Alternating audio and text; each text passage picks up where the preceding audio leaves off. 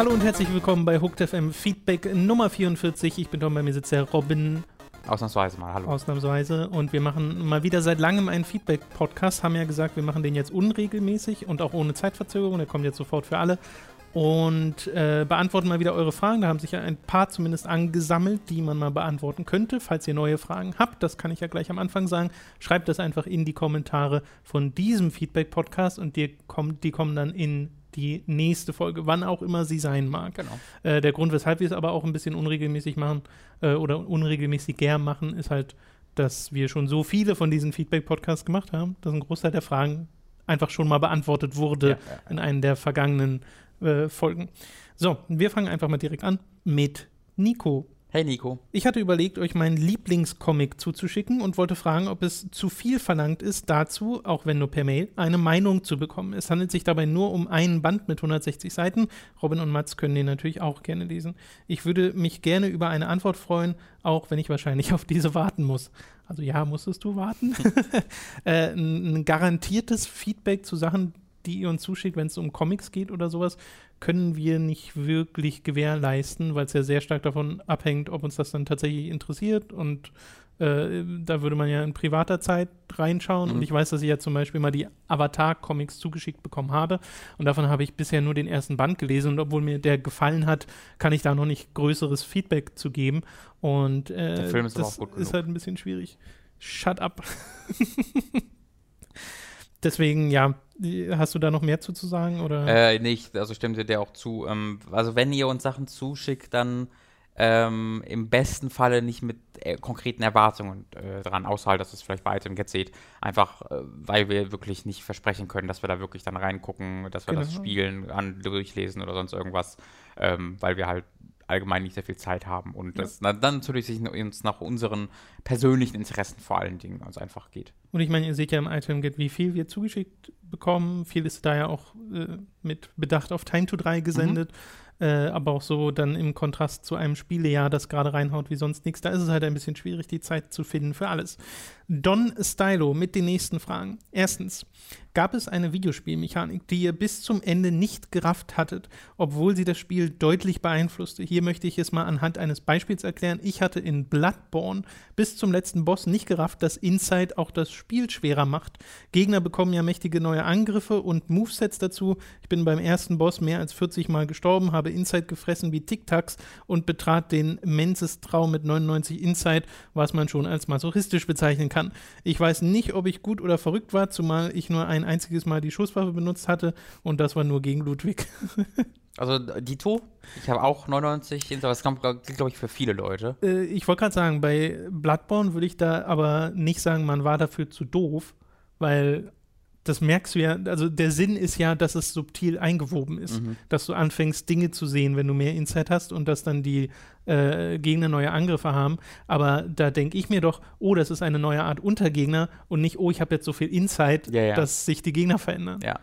Also es fällt mir gerade schwer, das runterzubrechen. Ist natürlich allgemein äh, Kampfspiele für mich, aber ich glaube, mein, mein, spezifischste, mein spezifisches Beispiel da äh, ist halt nur im weitesten Sinne eine Spielmechanik, ist halt, da habe ich schon mal von erzählt, als ich die den Upgrade-Tree bei Gravity Rush nicht gefunden habe.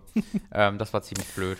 Äh, wobei ich gerade das, das kann man auf jeden Fall dazu Das habe ich auch gerade bei Elex tatsächlich wiederholt, weil Elex hat ja so ähm, Fähigkeiten, die du halt freischaltest. Ja. Und ähm, diese Menüs sehen alle exakt gleich aus. Und auf der rechten Seite des Fähigkeiten-Menüs Fähigkeiten gibt es eine gleichfarbige kleine Leiste, die dir anzeigen soll, ey, du kannst hier scrollen. Die habe ich nie gesehen. Äh, deswegen habe ich Oh. ungefähr nach 20 Stunden gesehen, dass es noch doppelt so viele Fähigkeiten gab, wie ich dachte. Und einige halt mega relevante, die ich einfach nicht gemacht habe. Also das habe ich nach 15 bis 20 Stunden in, in Elex irgendwie gefunden. Das war auch nicht so gut. Das ist gut. äh, mir fällt da ehrlich gesagt spontan auch nichts groß ein. Da müsste ich mal länger drüber nachdenken. Bei Bloodborne ging es mir auf jeden Fall genauso mit dem Inside-Ding. Und generell ist ja Souls so eine Spielereihe. Ne? Äh, ich habe ja äh, lange gebraucht, bis ich mal wirklich hinters Hi- Parieren gestiegen bin. Äh, und inzwischen kriege ich das auch halbwegs hin, aber merke, dass ich immer noch zurückdrifte ins äh, eher Blocken und Backstabben Mhm. äh, in den Spielen. Dabei ist Parieren ja mega befriedigend. Äh, bei Bloodborne genau das gleiche. Mit den Schusswaffen hat ja Don Stylo auch gerade geschrieben. Aber zumindest ad hoc fällt mir da gerade nicht mehr zu ein. Ich glaube, äh, Metal Gear Rising ist da ein ganz oft gehörtes Beispiel, dass da Leute dort Ja, oder tatsächlich Vanquish. die Parierfunktion. Ja, Vanquish, voll. Da geht es ja ganz vielen Leuten so, Mhm. also äh, wo sie es als normalen Third-Person-Shooter 101, spielen und ja. einfach, ja, Wonderful 101, äh, Ich man merkt ein Muster. Ja. ja. Äh, aber die Spiele sind halt sehr tiefgreifend. Wobei äh, ein Be Beispiel, was jetzt nicht persönlich, obwohl doch, es gilt auch für mich, äh, und zwar The Evil Within. Ich habe gerade ein Video zu The Evil Within von Speckobst gesehen, Mhm. äh, der das Spiel super mag und da äh, darauf eingeht, wie die Mechaniken alle ineinander greifen und so, was ich sehr faszinierend finde, weil ich persönlich mag Evil Within jetzt nicht so wahnsinnig. Also habe es ja erst neulich nochmal probiert und es hat einfach nicht so richtig Spaß gemacht bei mir. Äh, aber es war nochmal schön zu sehen, was, was das Spiel bei Leuten, die es total mögen, so alles macht und wie die Mechaniken ineinander greifen. Äh, und die habe ich halt teilweise auch nicht wirklich genutzt auf die Art und Weise, wie er es dort gezeigt hat. Mhm. Dass er zum Beispiel ähm, äh, Leuten ins Knie schießt, damit sie umfallen und dann, wenn sie am Boden liegen, ein Feuerzeug benutzt und sie möglichst auch versucht, auf die gleiche Stelle äh, zu legen, äh, um sie alle miteinander, äh, gleichzeitig miteinander zu verbrennen, was dann wiederum Munition konserviert. Äh, auf die Art und Weise habe ich das Spiel gar nicht gespielt. Ich war total konditioniert von anderen Shootern, immer auf den Kopf zu schießen. Mhm. Äh, und ich habe ja auch nicht Resident Evil 4 gespielt, Da er kommt's her, ja, den, ja. Die, die Parallele gezeigt hat, Mhm. dass man das da auch schon gemacht hat. Ja. Äh, fand ich aber super faszinierend, das mal zu sehen. Ähm, ich habe noch ein Beispiel auch bei mir gefunden, wo du gerade äh, Evil Within und Resident Evil erwähnt hast. Resident Evil 6 ist da auch ein gutes Beispiel für. Ähm, Mhm. Das habe ich mal angefangen irgendwann und sehr schnell wieder aufgehört. Äh, und ich bin jetzt ja nicht der Riesenfan von Resident Evil 6. Wer ist das schon? Ich wollte gerade Ähm, naja, es gibt sie, wenn du lange genug suchst, aber es gibt ja, ja. für jedes Spiel. Ähm, aber es, ich, ich, ich mag es ganz gern. Ich mag es halt in seiner Mhm. absoluten lächerlichen 40-Stündigkeit, weißt du? Das ist einfach so absurd lang und viel und Ja. groß, dieses Spiel. Das, das verstehe ich absolut bis heute nicht. Ähm, jedenfalls äh, spielst du das halt auch entweder wie Resident Evil 4 oder wie ein anderer Third-Person-Shooter und es ist halt relativ öde, aber es hat halt eine zweite Ebene von Spielmechaniken und äh, Bewegungsoptionen, die das teilweise eher an Vanquish erinnern lassen als an einen Resident Evil 4, äh, weil du halt wirklich, du hast halt einen Knopf, womit du dich hinschmeißen kannst, wo du dann wirklich aus der, zur Seite springst und dann auf dem Rücken liegst und dann vom Rücken aus die, auf die Leute ballerst. Ähm, glaubst du, das wird dir erklärt oder dass du das machen sollst? Nee, das wirkt ja auch nicht richtig, dass du dich hinschmeißt mit Absicht. Ja. Aber ähm, das funktioniert halt total auf dieser Ebene, dass du rumrennst, dich hinschmeißt, in den Nahkampf gehst, wieder wegrennst. Auf dieser Ebene ist es tatsächlich ein ganz cooles Actionspiel, ähm, ohne jetzt dabei großartig zu sein. Ja. Äh, sehr gut, hatten wir ja doch noch ein paar Beispiele. Äh, zweitens, gibt es aus einem Anime oder Comic eine Superkraft, die absolut dämlich ist, ihr diese aber trotzdem gerne hättet? Bei mir wäre es wohl das sexy Jutsu aus Naruto. Dass der das selbst haben willst, das, das ist interessant. Was er damit machen würde, würde mich interessieren, ehrlich Ja. gesagt. Weil das kann zu vielen unangenehmen Situationen auch für dich selbst führen, ähm, wenn du da dadurch deinen Willen ähm, äh, zu erreichen versuchst. Weißt du, was das ist, Tom? Äh, wo er zu Mädchen wird. Wo er sich selbst verwandelt, Genau, genau. ja. Oder se- beziehungsweise er wird zu ganz vielen halbnackten Mädchen mit einer Wolke Aber ist das dann nicht schon eine. Kombination aus Jutsus? Stimmt, das ist, ja, ja, du hast recht, ja, du hast recht, das ist noch seine Vervielfältigungstechnik da. Äh, boah, schwierig. Was, sag, beantworte mal was zuerst, Tom. Ist, ist wirklich schwierig. also vor allem, weil es um dämliche Superkräfte Okay, nee, ich geht. weiß. Ich will so rennen können wie Naruto. Ist das eine Superkraft? Ja, Okay. ich habe es oft schon versucht und es geht nicht. Das heißt, es muss eine Superkraft sein. Äh, mein Gedanke ist auch so zu, zu Dragon Ball gegangen, wenn die da so Sachen können, wie sich teleportieren oder so, aber das ist ja nicht dämlich, das Nee. ist ja tatsächlich praktisch. Äh, deswegen weiß ich nicht, was es für dämliche Kräfte gibt. Äh, Also vielleicht sowas wie Olong, der sich einfach verwandeln kann in alles Mögliche, aber nur für fünf Minuten und dann Ja. wieder eine Minute warten muss und dann wieder sich für fünf Minuten zu ja, das ist auch ziemlich cool. Weil das ist so eine, so eine Superkraft, aber mit so einem Batzen Regeln dazu, Mhm. finde ich auch nicht schlecht. Äh, vielleicht fällt uns ja noch was ein, aber ich glaube nicht. Äh, drittens, gibt es ein bestimmtes Auto, was ihr in einem Rennspiel unbedingt fahren bzw. kaufen wollt? Beim, mein Favorit ist nach wie vor der Peugeot, äh, Peugeot 106. Need for Speed Underground 2 Spieler wissen wieso. Ähm, auf der Ebene hat bei mir Rennspiel nicht funktioniert tatsächlich. Obwohl ich ja Motorsport-Fan bin. Ich habe ja schon oft erzählt, ich bin jetzt nicht der größte Autofan. Also ich interessiere mich jetzt gar nicht für irgendwie Straßenautos oder sonst irgendwas, sondern bei mir ist es wirklich der Sportaspekt, der mich am Motorsport äh, begeistert und fasziniert. Deswegen ähm, bin ich jetzt nie der große Autosammler und sage so, oh, das Auto, cool. Aber ich weiß, dass ganz, ganz viele Leute mhm. aus diesem Grunde sowas wie Forza halt lieben, weil du da wirklich so viele unterschiedliche Autos, ähm, naja, relativ intim kennenlernen kannst, ohne sie jetzt wirklich aktiv im echten, im echten Leben zu fahren. Ähm, Du kannst ja. Autos intim kennenlernen. Aber Tom, ich sagte, wenn du das Intro von Gran Turismo Sport gesehen hast, da glaubst du auch, dass da gerade zu dieser Musik gerade jemand mit einem Auto schläft. Ich sage dir nur. Das ist doch mal eine Visual Novel, die es noch geben muss, oder? Gibt hundertprozentig. Gibt schon was für Tauchen, warum nicht auch für Autos? Muss man, hast du mal bei Wikipedia geguckt, was Polyphony Digital, Digital noch so für Spiele entwickelt hat? nee, das, das findet man bestimmt irgendwo ein Auto-Dating-Spiel. ja. Also, äh, mir geht es ja noch, noch mehr so, äh, weil ich kann ja Autos nicht mehr identifizieren groß. Mhm. Also ich könnte dir nicht viele Modelle da irgendwie nennen oder so, deswegen ich habe da überhaupt keine Leidenschaft für. Das einzige ist bei mir ein Golf 4, weil das mein Auto war. das war halt mein erstes Auto, äh, das ich äh, boah, sechs, sieben Jahre gefahren bin oder so. Ähm, und äh, deswegen, das ist dann halt so ein, ach schön, weil dann auch die Armaturen ja. oft ähnlich sind und so, Sehr das gut. ist ganz cool. Kennt ihr zufällig das Spiel The Broken Land? Das war ein Diablo-ähnliches Spiel, wobei ich sogar glaube, es kam vor Diablo raus. War richtig gut und als Kind hatte ich viel Schiss, weil es ziemlich blutig und gruselig war. Noch nie gehört. Habe ich auch nicht. Äh, als ich den Kommentar rausgesucht habe, musste ich mal The Broken Land googeln und dann findest du Screenshots und das ist wirklich ein harter Diablo-Klon. Also meine Güte. Wenn es vor Diablo kam? Kam es nicht. Okay. Äh, also ich habe mal eine IGN-Review dazu gesehen, die haben dem 3,7 gegeben, ich glaube im Jahr 2001 oder so. Okay. Äh, und da gab es ja Diablo 1 schon lange. Da gab es schon Gothic und, 1. Äh, Diablo 2 gab es dann auch schon. Und ich schätze mal, das ist jetzt der, der, das der Release-Zeitraum von mhm. diesem Spiel. Aber um vor Diablo zu erscheinen, hätte es ja, ich glaube, 95 oder so kommen müssen, weil Diablo 1 war 96 oder 97 okay. oder so. Ähm, bin mir jetzt nicht 100% sicher, aber das sieht halt so sehr nach einem Diablo-Klon auch aus, äh, dass ich bezweifle, dass das davor rauskam.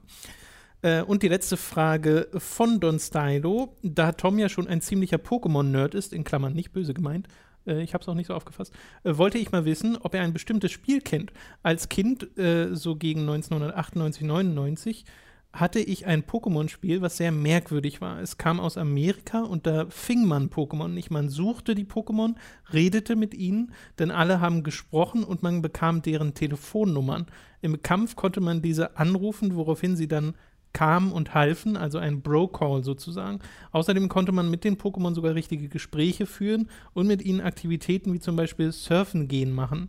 Das war ein sehr seltsames Spiel. Kennt das jemand von euch? Ich habe es leider nicht mehr. Ich glaube, es war ein seltenes Spiel. Dass das 98, 99 gewesen sein soll, wundert mich sehr, weil das sind ja die Jahre, also 99 kam ja überhaupt erstmal Pokémon Blau und Rot. Äh, das, tut er das, genau, ich würde sagen, das muss dann, wenn dann ein paar Jahre später gewesen sein, wenn es ein wirkliches Pokémon-Spiel war. Das hört äh, sich an wie, ein, wie eines dieser Spiele, über das du am Schulhof geredet hast. Ähm, weil, wo, ey, ich habe gehört, da gibt es ein Pokémon-Spiel, wo man irgendwie, ja. wo man Mewtwo und Mew transformieren kann und dann wird daraus irgendein diamantener Goldvogel. Weißt du, äh, gibt's das wirklich? Es gibt ein Spiel, wo halt du die Pokémon selbst spielst und dann ja, miteinander Dungeon, ne? reden, genau, und das ist ein Mystery Dungeon. Äh, aber ich glaube, das ist ja nicht selten oder seltsam groß. Ich glaube, das hätte Don Stylo schon wiedererkannt dann in der Zeit mal. Äh, ansonsten gibt es ja sowas wie Hey You Pikachu, aber das ist ja wirklich nur Pikachu. Dann gibt es ja sowas wie dieses äh, Pokémon-Channel-Ding, wo du Fernsehen guckst mit mhm. den Pokémon, aber das ist, glaube ich, auch nicht so wie das, was er beschreibt. No. Äh, weiß ich wirklich nicht, was das für ein Spiel ist. Aber ich finde ganz, also ganz ehrlich, die, der, der, der Sklavenaspekt ist der Grund, warum ich Pokémon so persönlich spiele. Ich möchte nicht, dass ich die, dass die plötzlich einen freien Willen haben und entscheiden können, ob sie meinem Anruf folgen oder so. Aber sie haben ja einen freien Willen. Sie können ja nicht gehorchen, wenn du nicht die richtigen Orden hast, zum Beispiel. Ja, ja, wenn du nicht gut genug bist, aber vielleicht nicht, aber vielleicht haben sie ja auch viele, vielleicht wollen sie auch einfach nicht eingesperrt werden. Das wäre aber eine interessante Mechanik für ein zukünftiges Pokémon-Spiel, wo sie tatsächlich einen eigenen Willen haben und irgendwann sagen, nee, mach ich jetzt nicht. Ja, oder einfach grundsätz grundsätzlich sagen, so, Alter, so du hast mich aus der freien Wildbahn entführt, mich in einen kleinen Ball gesteckt ja, und jetzt zum Kämpfen gezwungen. In, in, Im, im Pokémon-Universum wird das ja so kontextualisiert, dass die Pokémon kämpfen wollen, dass das in ihrer Natur liegt. Ja, dann lass sie doch in der Natur äh, kämpfen. Mit, äh, mit Menschen zusammen und so. Das ist ja Da, da Ja, haben ja. sie sich schon so hingelegt, dass das alles zusammenpasst und Also man wenn da du kein zu schlechtes bestimmten Gewissen. Industrien folgst, geben uns bestimmt Schweine auch gerne ihr, ihr Fleisch und so. Ich glaube, da bist du ordentlich der Lobby aufgesetzt, Das lieber kann Tom. sein, dass ich da der Pokémon-Lobby. Wobei sie das ja auch thematisiert haben. Ich glaube, in Schwarz-Weiß war es da, wo das Thema wurde. Mhm. Ja, aber das waren einfach die Bösewichte und das wurde. ich war ganz drauf, Bösewichte, also, ja, ganze Zeit auf deren Seite eigentlich. Äh, ja, es ist ein bisschen kompliziert in der Welt. Einfach Peter, der Bösewicht, war eigentlich ganz schön. Wir kommen zur nächsten Frage von Sebastian. Ich möchte euch auf ein Spiel aufmerksam machen, was ich einfach hervorragend finde und was euch vielleicht auch viel Spaß machen würde. Es geht um Ultimate General Civil War, ein RTS im äh, Spiel im Stile der Gefechte von Total War. Besonders erwähnenswert finde ich die herausfordernde Kampagne, die echte Gefechte äh, des amerikanischen Bürgerkriegs, äh, die echten Gefechte des amerikanischen Bürgerkriegs nachempfunden ist, sorry. Äh, dort ist nämlich auch hin und wieder Rückzug die beste Lösung, wenn man einer Übermacht gegenübersteht und seine Truppen nicht sinnlos opfern möchte. Die Kampagne geht da aber, aber dann chronologisch trotzdem weiter. Wer bessere Schlachten als in Total, Total War sucht und sich zudem noch für den Bürgerkrieg interessiert, ist hier perfekt aufgehoben. Ich hoffe, ich habe euer Interesse geweckt. Und wenn es euch dann dazu noch gefällt, könnt ihr es ja vielleicht mal in einem Video erwähnen. Äh, das habe ich schon mal auf Steam gesehen, das ist gar nicht so alt. Ich glaube, das kam in diesem Jahr raus. Mhm. Äh, sieht auch gar nicht schlecht aus, wenn man den Screenshots urteilt. Äh, bei mir wäre es das Szenario, was, glaube ich, nicht so wahnsinnig meins wäre, Ja. wo, wo mein Interesse jetzt so groß ist. Das, da würde mir es mir ähnlich gehen. Ich habe jetzt aber dadurch bemerkt, dass ich gerne ein Spiel namens Echte Gefechte hätte, was einfach ein guter Name Echte ist. Gefechte? Echte Gefechte. Auch, auf, auch im englischen Markt würde ich es einfach so nennen. Echte Echte Gefechte. Gefechte. Ähm, ich weiß jetzt ehrlich gesagt beim Namen so zuerst so gedacht hast, dass so ein ähm, äh, Paradox Interactive Äh. Menü-Ding Mhm. ist. Ähm, aber ich, ich meine, mir macht ja schon Total War jetzt nicht besonders viel Spaß. Deswegen fürchte ich, sind wir da vielleicht nicht so die richtigen Ansprechpartner. Ja, ich habe schon ab und zu mal Bock auf so ein Strategiespiel und bin schon des Öfteren mal auf Steam über diesen, auch, auch über diesen Grand Strategy Games gehovert, Ja. weil ich mir so dachte, oh, da mal so richtig einsteigen, das ist bestimmt super befriedigend, aber äh, wer hat die Zeit für Europa Universalis oder sowas oder Hearts of Iron? Mhm. Äh, Gut, da ist ja direkt ins Extremste, wa? das sind die richtig extremen, Ja. genau. Äh, aber auch sowas hier fände ich gar nicht schlecht. Da würde mich dann aber vorher noch interessieren, ob die Kampagne wirklich, äh, also ob der Fokus wirklich auf der Kampagne liegt, äh, weil ganz viele dieser Spiele sind auch äh, auf Multiplayer ausgelegt. Mhm. Und das finde, also da habe ich dann einfach nicht so Lust drauf. Mhm. Äh, ich mag Singleplayer-Strategiespiele und Singleplayer-Strategie-Kampagnen. Ähm, das klingt ja zumindest so, als wäre das irgendwie dann historisch nachempfunden. Äh, aber trotzdem danke für den Tipp, Sebastian. Vielleicht gibt es ja auch jemanden aus der Community, der da Mhm. jetzt äh, Futter bekommt. Steph hat die nächsten Fragen. Als normaler Arbeitnehmer stehen einem ja selbst eine bestimmte Anzahl an Urlaubstagen zur Verfügung. Je nach Arbeitgeber und Vertrag sind dies zwischen 24 bis 30 im Jahr. Nun würde mich interessieren, wie ihr eure Urlaubszeit regelt. Habt ihr euch auf eine bestimmte Anzahl von Urlaubstagen geeinigt oder habt, handhabt ihr das aktuell noch etwas lockerer und ist auch mal ein Urlaub von bis zu drei Wochen bei euch möglich bzw. denkbar? Also Äh, möglich und denkbar. Lock, lockerer. möglich und denkbar auf jeden Fall, ist halt bisher noch nicht passiert. Ähm, wir zählen das tatsächlich, also ich weiß nicht, ob du es privat mitzählst. Nee. Äh, ich habe es noch nicht mitgezählt. Ähm, unter anderem, weil ich halt auch weiß, dass wir sowieso unter dem Ding sind, was andere Arbeitnehmer machen. Ähm, das ist halt einfach so, äh, diese, diese maximalen Arbeitstage, äh, wo Urlaubstage hast du ja als Arbeitnehmer, weil du als Arbeitnehmer, wenn du die Möglichkeit hättest, einfach 70 Ta- Urlaubstage nehmen würdest oder 100 oder 150. Weil warum nicht? Kannst du ja. Ähm, wir als jemand, die, das ist ja unsere Firma, wir würden ja uns selber in den Arsch beißen, wenn wir zu viel äh, Urlaub nehmen würden. Also wir brauchen da halt keine Obergrenze, weil unsere, unser Interesse daran, diese Firma ähm, am Laufen zu halten und unser Spaß daran hier zu arbeiten, eigentlich schon die Obergrenze selbst erzeugt. Also wir müssten eigentlich eher aufpassen, dass wir uns eine Mindestgrenze setzen, damit wir äh, Ja. mal komplett Urlaube machen. Genau. Also, ich meine, ihr, ihr hört ja immer, wann wir mal im Urlaub sind und bei Robin ist das ja oft gekoppelt an Familienereignisse oder Mhm. sowas, wenn du mal nach Hause fährst oder so. Mhm. Äh, ich habe ja erst neulich zwei Wochen Urlaub gemacht, wo ich äh, Persona gespielt habe äh, und Xenoblade.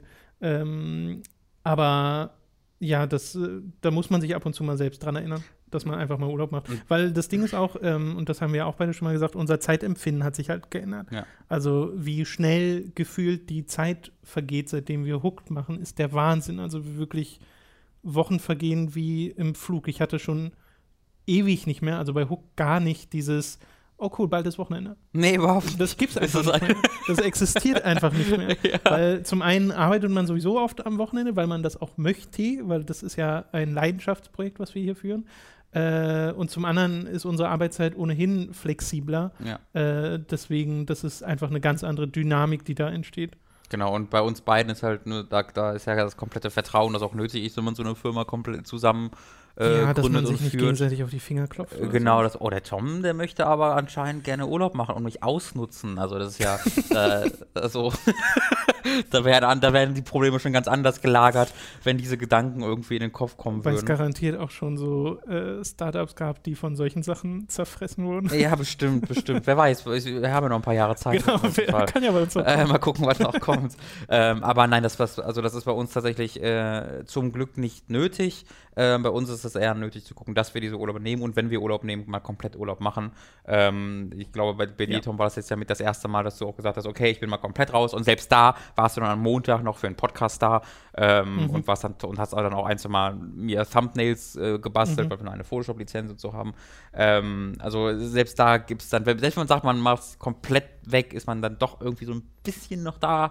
Genau. Ähm, ja, also äh, ich, das soll aber alles gar keine Beschwerde sein. Wir lieben diesen Nee, Job, nee. ist alles hervorragend. Äh, wir brauchen aber keine Obergrenze oder so.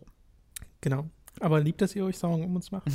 äh, nächste Frage von Steph. Als Podcast-Konsument muss man in letzter Zeit mit einigen Patreon-Kampagnen Anpassungen klarkommen. Kaum ein etablierter Podcast mehr, der seinen Content nicht hinter eine, Pay hinter einer Paywall setzt. Ich selbst befürworte dies, denn guter Content kann ruhig was kosten. Aber auch hier würde mich eure Meinung interessieren. Glaubt ihr, dass zukünftige Patreon-Kampagnen irgendwann auf der Strecke bleiben, da nicht unendlich viele Konsumenten generiert werden können? Habt ihr die Befürchtung, dass ihr durch die Vielzahl an Angeboten bisher Unterstützer verlieren könnt? Und welche Vor- und Nachteile seht ihr in diesem Patreon-Boom im Podcast-Bereich generell? Äh, wir können ja mal mit der ersten Frage an anfangen. Glaubt ihr, dass künftige Patreon-Kampagnen irgendwann auf der Strecke bleiben, da nicht unendlich viele Konsumenten generiert werden können? Ja, ich glaube, da muss man gar nicht in die Zukunft gucken. Da gibt es ja jetzt, jetzt schon gen- auch meine Antwort. gen- genug von. Ähm, also es wäre halt super, auch wenn eine Superkreuzburg deutlich mehr einnehmen würde und so. Aber äh, es ist halt tatsächlich der Fall, dass ähm, viele äh, ja, Konsumenten, wie du ja selbst sagst, einfach also sich aussuchen müssen heutzutage, was Genau. sie, was sie äh, supporten.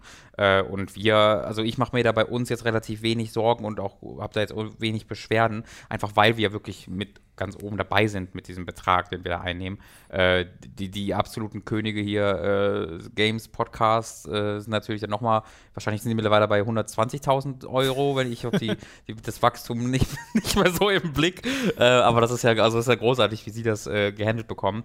Ähm, Und aber Stay Forever genauso. Stay Forever, ja, aber es ist auf jeden Fall so, dass halt bei den, dadurch, dass viele Podcasts, ähm, und wir werden ja auch oft zu den Podcasts gezählt, weil viele Leute halt nur unsere Podcasts hören, aber auch die Sachen, die Videosachen, die wir machen, einfach sagen, okay, wir setzen da so viel Zeit rein und würden das gern als äh, Hauptarbeitsstelle etablieren, da ist es halt nötig, dass wir einen gewissen Mindestbetrag einnehmen. Das hat ja auch äh, äh, Manu, äh, Daniel und so, machen das ja auch, Micha, ähm, seit einigen äh, Wochen jetzt so, dass sie bis auf eine Folge alles hinter Patreon ähm, ja, locken müssen.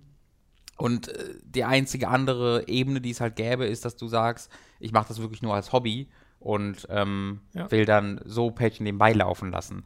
Dann ist halt das Problem, dass natürlich viele Leute sagen werden, okay, wenn das für dich nur so ein bisschen okay ist, so ein bisschen Hilfe, dann gebe ich mein Geld doch lieber an die, die es unbedingt brauchen, weil die einen Hauptjob daraus machen. Ja, also oder es ist ist schwierig. Es die ganz normale Konsumentenentscheidung, wenn, und ich meine, die Erfahrung haben wir ja gemacht, ne? wenn äh, ich dort etwas bekomme, so wie bei uns Sachen exklusiv sind, Mhm. äh, und ich das habe im Vergleich zu einem, einer Kampagne, in der das eine Option ist, aber ich trotzdem alles bekomme, also indem ich nicht zahlen muss, um alles zu sehen, äh, dann trifft man halt manchmal auch die Entscheidung, okay, ich nehme eher das, wo ich dann auch Zugriff auf exklusive Sachen habe. Das ist ja nun mal eine, eine äh, Alltagsrealität von diesen Kampagnen und auch generell von äh, Leuten, die Sachen verkaufen. Ja. Äh, so. Und äh, ich meine, die Erfahrung mache ich ja selbst auch. Ich habe ja auch mehrere Patreon-Kampagnen, die ich unterstütze, aber treffe da halt auch die Entscheidung, okay, äh, ich nehme jetzt den, den, die und die. Mhm. Äh, und dafür gibt es noch andere, die ich auch gucke, wo ich dann sage, okay, da verzichte ich dann halt entweder auf, den, auf die exklusiven Inhalte oder sowas, äh, weil ich mir das auch nicht leisten kann, alle Leute auf Patreon zu unterstützen. Was, ich, Patreon aber das hat was ganz Normales. Ganz cool wäre, nicht für uns als Creator, aber für die Nutzer, ähm, ist, wenn man irgendwie sagen könnte, ich möchte zweimonatlich wechseln. Irgendwie, du gibst, hast irgendwie zwei Kampagnen und sagst du, in dem einen Monat möchte ich den unterstützen und im nächsten Monat den unterstützen. Das wäre halt für uns doof, weil wir keine Übersicht mehr darüber hätten, wie viel Geld wir einnehmen würden. Ja. Ähm, aber es wäre vielleicht, wenn man da irgendwie einen Weg finden würde, halt für einfach Nutzer cool, wenn du sagen würdest, wenn du sagen könntest, da kann ich mehrere Leute gleichzeitig unterstützen. Dass man es nicht manuell macht, oder was? Äh, genau, ge weil das wird einfach viel davon abhalten, denke ich mal. Also mich persönlich hält es davon ab. Ich möchte nicht jeden Monat äh, kündigen, diesen, die Kampagne, ja. die nächste wieder. Aber wenn ich eine Möglichkeit hätte, das zu automatisieren und zu sagen, sechs Monate im Jahr, ähm, halt alle zwei Monate die Kampagne und dazwischen alle zwei Monate, alle zwei Monate die Kampagne, würde ich das vielleicht eher machen. Aber wie gesagt, es wäre halt für die Creator echt ganz schön unpraktisch und doof, keine Übersicht mehr darüber zu haben, wer jetzt wie bleibt. Also bei ja, uns gibt es ja, natürlich auch Leute, die raus und reingehen, aber, in, haha, aber insgesamt ähm, haben wir schon eine grobe Übersicht darüber, wie viel wir im Monat verdienen. Und wir persönlich brauchen diese Übersicht auch, damit wir halt. Ja, das ist ja auch der Punkt, dass das nicht so krass fluktuiert, sondern man weiß, okay, das sind jetzt die Einnahmen, die man dadurch hat im, im Monat. Ich ähm, glaube, dass, ähm, dass das Hobby-Nutzer, die halt irgendwie, ne, wie gesagt, ihr, ihr Hobby damit ein bisschen refinanzieren wollen, und das soll ich, will ich jetzt gar nicht drunter stellen, die aber, ich, ich sage nur, Leute, die halt einen Job haben und oder das als Nebenjob meinetwegen machen, äh, um mal nicht das Hobbywort, weil es ein bisschen entwertend wirkt, äh, zu benutzen, die äh, leiden halt ein bisschen oder können halt darunter leiden, dass ähm, jetzt in unserer Industrie Patreon halt wirklich zu einem zu, zu einem Beruf wurde, was aber nicht an Patreon liegt, sondern einfach an der Industrie als Ganzes. Weißt du, es ist ja nicht ähm, Patreon schuld, dass Redakteure äh, wie wir sich nicht refinanzieren können durch ihre Arbeit in, für, über Werbung oder Sponsorings oder sonst irgendwas, sondern das ist ja einfach eine, eine, eine gesellschaftliche Realität, die weit darüber hinausgeht. Ähm, aber es bewirkte eben, dass viele Leute, die fest in der Industrie schon verankert waren, jetzt Patreon nutzen, wie wir auch, als Haupteinnahmequelle und dadurch natürlich die so ein bisschen zur Seite drücken könnten, die mhm. das nur als, nur in Anführungsstrichen, als irgendwie, weiß ich nicht, Startpunkt nehmen oder eben um zu sagen, okay, ich mache hier zweimal im Monat super coole Videos und möchte dafür einfach 200, 300 Euro als äh, Aufwandsentschädigung vielleicht haben. Ähm, das ist natürlich deutlich schwieriger geworden, glaube ich. Wo, wobei ich mich frage, es gibt ja jetzt auch ganz viel, ne? es gab ja diese YouTube-Adpocalypse, wo Werbung auf YouTube einfach immer schwieriger wurde, weil sie ganz oft äh, bei fragwürdigen Inhalten geblockt wird und viele Leute ihre Einnahmequellen dadurch einfach halbiert gesehen mhm. haben und dann ganz viele große YouTuber auch auf Patreon gewechselt sind mhm. äh, oder Patreon dazugenommen haben mhm. äh, zusätzlich. Und ich glaube, da kann man jetzt so raufgucken und denken, ah, okay, die nehmen dann irgendwie Zehntausende von Dollar ein und nehmen den kleinen Patreon-Kampagnen irgendwie das Geld weg. Äh, ich glaube aber eher, dass die eine große Signalwirkung haben, um mhm. äh, eine Wertschätzung für Inhalt zum einen zu schaffen ja. äh, und zum anderen ganz viele Leute überhaupt erst auf Patreon aufmerksam zu machen, weil es ist ja wirklich ein immer weiter, eine immer weiter wachsende Plattform. Und die Leute, die dann durch diesen einen großen YouTuber darauf kommen, äh, und den dann anfangen zu unterstützen, sehen dann vielleicht auch, oh, hey, hier gibt es noch den und den mhm. und den unterstütze ich die auch. So, also ich glaube, das hat auch einen sehr positiven Effekt. Das kann, ja, da habe ich jetzt nicht drüber nachgedacht. Das kann tatsächlich auch ein Effekt sein. Da müssen wir halt gucken, wie viele Leute tatsächlich weiterklicken. Ähm, aber das, Klar. haben wir ja keine Möglichkeit, das zu wissen. Aber selbst dann ist schon mal äh, der Gedanke im Kopf, ah, okay, Patreon ist so eine Unterstützungsplattform. Ja, ja, die haben einen ich Account. weiß jetzt, wie es geht mhm. und genauso, man hat einen Account und man hat, wie gesagt, diese Wertschätzung, okay, ich mag diesen Menschen, ich unterstütze ihn für das, was er macht, also gebe ich bei Patreon so und so viel Geld pro Monat. Ähm, ja, gut. Äh, jetzt haben wir die anderen Fragen von Steph auch direkt mit äh, beantwortet mit den Vor- und Nachteilen und sowas. Äh, deswegen können wir, glaube ich, direkt weitermachen. Mit Hannes. Gibt es eine Möglichkeit, euch finanziell zu unterstützen, ohne dass zwischengeschaltete Services wie Patreon, PayPal oder Twitch einen Teil des Geldes abzwacken? Mich nervt immer, wenn ich sehe, dass bei fünf ausgegebenen Euros immer nur 3,50 oder so bei euch ankommen. Äh, die Frage hatten wir schon des Öfteren in anderer Form mal, aber man kann sie hier trotzdem nochmal beantworten. Momentan gibt es die Möglichkeit nicht, weil es gibt ja äh, Patreon logischerweise, wo halt was äh, abgeht von den, äh, von den Einnahmen äh, an PayPal und an Patreon. Und äh, es gibt Twitch, aber da geht ja auch was von ab von Mhm. dem Abonnement, Da was man ab monatlich hat. Ähm, ja, irgendwie die Hälfte oder sowas, Ja. glaube ich, im Schnitt. Und äh, ansonsten gibt es halt diese Affiliate-Programme, ne, wo ihr halt normal euren Einkauf per Amazon äh, tätigt über unserem Link und dann bekommen wir einen bestimmten Prozentsatz äh, davon. Ähm, äh, ich weiß nicht, ob man da das so berechnen kann äh, in, in dem Maße, aber äh, das hilft ja auch sehr viel. Und äh, sonst gibt es da momentan keine Möglichkeit, weil das mit sehr viel bürokratischem Aufwand verbunden ist, den wir zwar gerade nicht handeln wollen und oder können. Mhm. Äh, und das ist ja der Vorteil und weshalb wir auch gerne in Kauf nehmen, dass da etwas von weggeht von Patreon, weil die ganz viel dieses Aufwands uns wegnehmen. Es ist einfach sehr, sehr einfach und schneidet nicht groß in unseren Arbeitsalltag, wenn wir ganz viele Leute haben, die uns auf Patreon unterstützen und dann einmal im Monat eine Zahlung darüber bei uns ankommt. Ich würde mich aber auch freuen, wenn Patreon irgendwann mal so weit äh, international ankommt, dass es zum einen eine deutsche Seite gibt, Mhm. dass man patreon.de hat und dann auch äh, deutsche Texte und sowas und äh, eine Zahlungsangabe in Euro äh, und dass vielleicht noch Zahlungsmethoden wie äh, ganz normales Lastschrift dazukommen, Ja. wobei PayPal dem ja schon ähnlich ist, aber es gibt ja einfach Leute, die eine PayPal-Abneigung haben und äh, das wäre noch etwas, was ich mir wünschen würde. Ja, das ist noch- auch nochmal erwähnenswert, dass bei direkten Überweisungen steuerliche Geschichten dazukommen würden, die äh, im Endeffekt eine ähnliche, wenn nicht sogar eine höhere äh, Anteil des Geldes uns ähm, Ja, in Anführungszeichen äh, wegnehmen würden. Höher weiß ich nicht, aber komplizierter. Es wäre kompliziert. Es wäre komplizierter und also ich, wir hatten damals, also wie gesagt, das ist ja alles ein schwieriges Thema, alles nicht ganz eindeutig, ähm, aber ähm, damals wurde ja allein durch die Mehrwertsteuer dann schon deutlich, dass wir nicht, also die Unterschiede waren da zumindest nicht groß, die wir an Patreon abgeben würden oder halt an den Hm. Staat.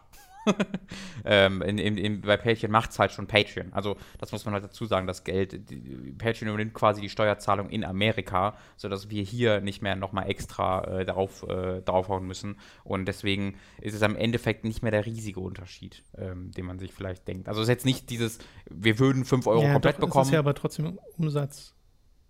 Ja, ja, aber es ist halt nicht dieses, in dem einen Fall würden wir 5 Euro komplett bekommen und in dem anderen Fall würden wir 1,50 Euro für, äh, 50 weniger bekommen. Ganz so einfach Ja. ist es einfach nicht. Also das ist einfach steuerlich schon noch ein bisschen komplizierter, das würde ich mal sagen. Aber Steuern müssen wir trotzdem noch bezahlen für die Yes, Patreon-Einnahmen. yes, yes, Nicht, dass das jetzt falsch klingt. yes. Äh, Wookieboy mit der nächsten Frage. Ihr redet ja darüber, dass ihr bereits mehrere Placements aus der Gaming-Industrie abgelehnt habt, also Werbung meint er jetzt. Was für Placements meint ihr damit genau jetzt wirklich konkret nur bestimmte Spiele bzw. Konsolen, wie es zum Beispiel auch bei der GameStar der Fall ist? Oder auch einfach simple Hardware wie Tastaturen oder beispielsweise Rocket oder weiß was ich wem? Denn an letzterem wäre ja aus ethischer Sicht nur wenig auszusetzen, oder? Äh, ja, also im Wesentlichen geht es uns da wirklich um die Spiele, um Sachen von den Publishern quasi direkt, äh, was wir ablehnen, äh, weil das halt ein Interessenskonflikt wäre.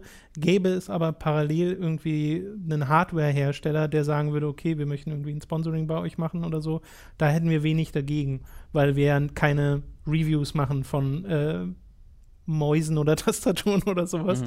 Äh, deswegen wäre da der Interessenskonflikt nicht vorhanden. Wobei ich mittlerweile auch sehr freudig bin, dass wir darüber uns keine großen Gedanken mehr machen müssen. Ich auch. weil ähm, sehr, sehr fröhlich. unser, unser das war nämlich sehr frustrierend. Ja, ja, und, und also ist natürlich auch einfach so, wenn ich die Wahl habe zwischen Sponsorings und Nicht-Sponsorings, will ich natürlich immer keine Sponsorings, einfach Ja. aus einer grundsätzlichen Perspektive heraus. Ähm, einfach weil das die Arbeit, einen Sponsoring-Auftrag irgendwie zu bekommen und da das zu organisieren und dann zu drehen, macht mir natürlich nicht so viel Freude äh, und erfüllt mich nicht so sehr wie die sonstige Arbeit, die ich machen kann. Ja. Ähm, also, dass wir da einfach jetzt deutlich weniger Zeit damit verbringen müssen, uns irgendwie Sponsoring an den Land zu ziehen, äh, allein das gefällt mir auch schon sehr. Ja, mir auch. Aber grundsätzlich Ja. wäre halt ethisch wenig dagegen einzus äh, Genau. au- Das ist nicht, kein, kein, kein Ethikgrund dann mehr. Nee, genau. Äh, Adelun mit der nächsten Frage. Ist es ist vielleicht noch etwas früh, um das zu fragen, aber ich mache es trotzdem mal. Mit den, Ex mit den neuen Exklusivvideos, wie ändert sich da euer, äh, eure Arbeitsleistungsbestätigung? Ich weiß nicht, ob wir so eine ähnliche Frage schon mal hatten, aber ist jetzt auch egal. Bislang war eure Arbeit ja für 10.000 Abonnenten und den Rest des Internets frei verfügbar und ihr habt tausende Views und hunderte von Kommentaren bekommen. Aber jetzt werden es ja zum Teil nur noch ein paar hundert Views und ein paar Dutzend Kommentare sein. Geht euch dadurch nicht Feedback, Befriedigung und Interaktion verloren, nachdem ihr Tage oder sogar Wochen an einem Video gearbeitet habt? Das finde ich eine gute Frage. Ja, nee, äh, hat mich tatsächlich sehr viel weniger beeinflusst, als ich gedacht hätte. Und dann, unter anderem, weil es schon noch einige Kommentare gibt, sowohl Ja. unter dem Patreon-Post als auch bei YouTube, Ja. ähm, was ich super finde. Also auch bei 300 Views pro Video hast du trotzdem echt eine ganz okay Anzahl an Kommentare, äh, Kommentaren. Und ähm, bei mir ist es dann nicht so, dass äh, ich mir sage, oh, das hat jetzt nur 15 Kommentare gehabt und bei 150 wäre ich hat mir das sehr viel, so viel glücklicher gemacht. Ich hatte gedacht, das, hätte, das würde mich mehr beeinflussen, weil das war auch etwas, was wir intern als Genau. Sorge gesagt haben vorher. Ähm, aber ich freue mich immer noch über jeden Kommentar und die, die pure Quantität macht da dann doch relativ wenig aus, Ja. überraschenderweise Ja, für mich. Äh, geht mir ganz genauso. Ich bin auch eher überrascht, dass es dann doch noch ordentlich, eine ordentliche Anzahl von Kommentaren sind, sei es Mhm. unter einem Late to the Party oder unter einem Praise the Casual, wo er jetzt unter jeder neuen Folge fleißig kommentiert wird Ja. äh, und man da die Reaktion trotzdem mitbekommt Genau. und trotzdem das Feedback äh, mitbekommt von den Leuten. Äh, wie du schon sagst, sowohl auf Patreon als auch unter dem YouTube-Video selbst. Und ich denke mir halt zusätzlich immer noch, ähm, weil klar ist, sind die Kommentare und ist das Feedback die Bestätigung, die man bekommt, wo man weiß, ah, okay, ich habe das, das ist gut, was ich hier gemacht habe. Mhm. Ich weiß, dass andere Leute das mögen. Aber das weiß ich auf Patreon ja ohnehin schon, weil einfach mal über 1000 Leute sich dazu entschieden haben, dafür Geld zu bezahlen. Und das ist ja eine riesige Wertschätzung, die Mhm. noch dazu kommt und dessen bin ich mir durchaus bewusst. Deswegen äh, wäre es natürlich schade, wenn das jetzt gar keine Kommentare hätte, aber selbst Genau, dann hätte ich, hätte ich immer noch die, dieses Wissen, aber dem ist ja nicht der Fall. Genau. Nee, bei, bei keinen Kommentaren, da würde ich auch so sagen, ah, das, ist, das würde mir Das was nehmen, tatsächlich. Ja. Aber ähm, dadurch, dass wir die Reaktion schon noch haben, äh, das, ist, das ist mir uns tatsächlich auch schon irgendwie wichtig, da das Feedback zu bekommen. Äh, und das macht auch immer noch dann genauso viel Freude. Yes. Tasmanius. Zu Beginn von Hooked gab es ein Patreon-Tier, bei dem man Spiele einreichen konnte, die ihr auf Time to 3 durchspielen werdet. Verständlicherweise wurde diese Möglichkeit gestrichen und die Liste geschlossen. Jetzt zur Frage, welche Spiele dieser Liste habt ihr auf Time to 3 bereits vollendet und wie viele Spiele stehen noch aus? Äh, wir haben die Liste leider gerade nicht parat. Ich weiß, dass noch Scrapland ausstand. Der Klo-Simulator wollten wir mal probieren. Das habe ich ja tatsächlich immer noch auf meinem Steam-Account. Mhm. Äh, das hat einfach nicht funktioniert. Ja. Äh, und noch irgendwas. Und ich glaube, das letzte, also Spiele, die wir durchgespielt haben, waren unter anderem Stranger's Wrath, war Mafia, war, was haben wir noch Wonderful durchgespielt? 101. Wonderful 101 war eins, genau. Aber äh, ja, genau, wir haben es ja im Wesentlichen gestrichen, weil wir uns gesagt haben, nee, das ist, das fesselt einen dann doch zu sehr Das an war Spiele, die, unfassbar viel Zeitaufwand, die, also genau, wirklich mal sagen. die so lang sind, weil äh, ich glaube, Mafia ist, da mag ich das komplette Let's Play. Das ist ein großartiges Let's Play. Das ist eines meiner Lieblings-Let's Plays, die wir, die wir gemacht Ja. haben. Äh, Wonderful 101 äh, ist halt viel zu lang als Spiel, um in so einem Let's Play gespielt zu werden. Hat zwar super coole Momente, die ich Ja. auch mir gerne nochmal ansehe und unsere Reaktion dazu sehe, aber halt auch sehr viel dieses gestreckte Gameplay, äh, was halt dann zu keinem sonderlich guten Let's Play führt. Also das wäre ein Spiel, was wir abgebrochen hätten, wenn, wenn Mhm. wir es so gespielt hätten. Onimusha 3 war dabei, wo wir das mit dem ersten Teil angefangen haben. Äh, Genau, da wollen wir aber äh, eventuell noch hin, Ja, wollen weil. Unimusha 1 fanden wir beide super. Mhm. Äh, und äh, das habe ich ehrlich gesagt schon wieder vergessen. Wir wollten ja mal Unimusha 2 spielen. Mhm. Jetzt will ich Unimusha 2 spielen, Robin. äh, Ich hatte das schon noch im Kopf, aber ich dachte mir, okay, jetzt gerade ist das vielleicht ein bisschen ja, mit viel. WLA und den anderen Titeln. Äh, aber klar, genau, Unimusha kommt also noch. Genau, das stand auch noch auf der Liste.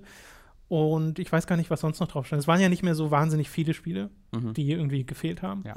Aber äh, ja, ich hoffe, das beantwortet deine Frage, dass man. Way, Way of the Samurai. Stimmt. Mhm. Also es sind schon ein paar sehr gute Spiele daraus entstanden. Deswegen diese, diese Vorschläge finde ich auch nach wie vor super, auch wenn uns Leute Spiele schicken, von denen wir noch nie was gehört haben. Wir haben ja gerade immer noch Custom Robo Arena für den DS auf dem Tisch liegen, weil wir uns dachten, das könnte man ja auch irgendwie demnächst mal spielen. Deswegen hoffentlich kommen wir mal dazu, weil wir können ja auch DS-Spiele aufnehmen.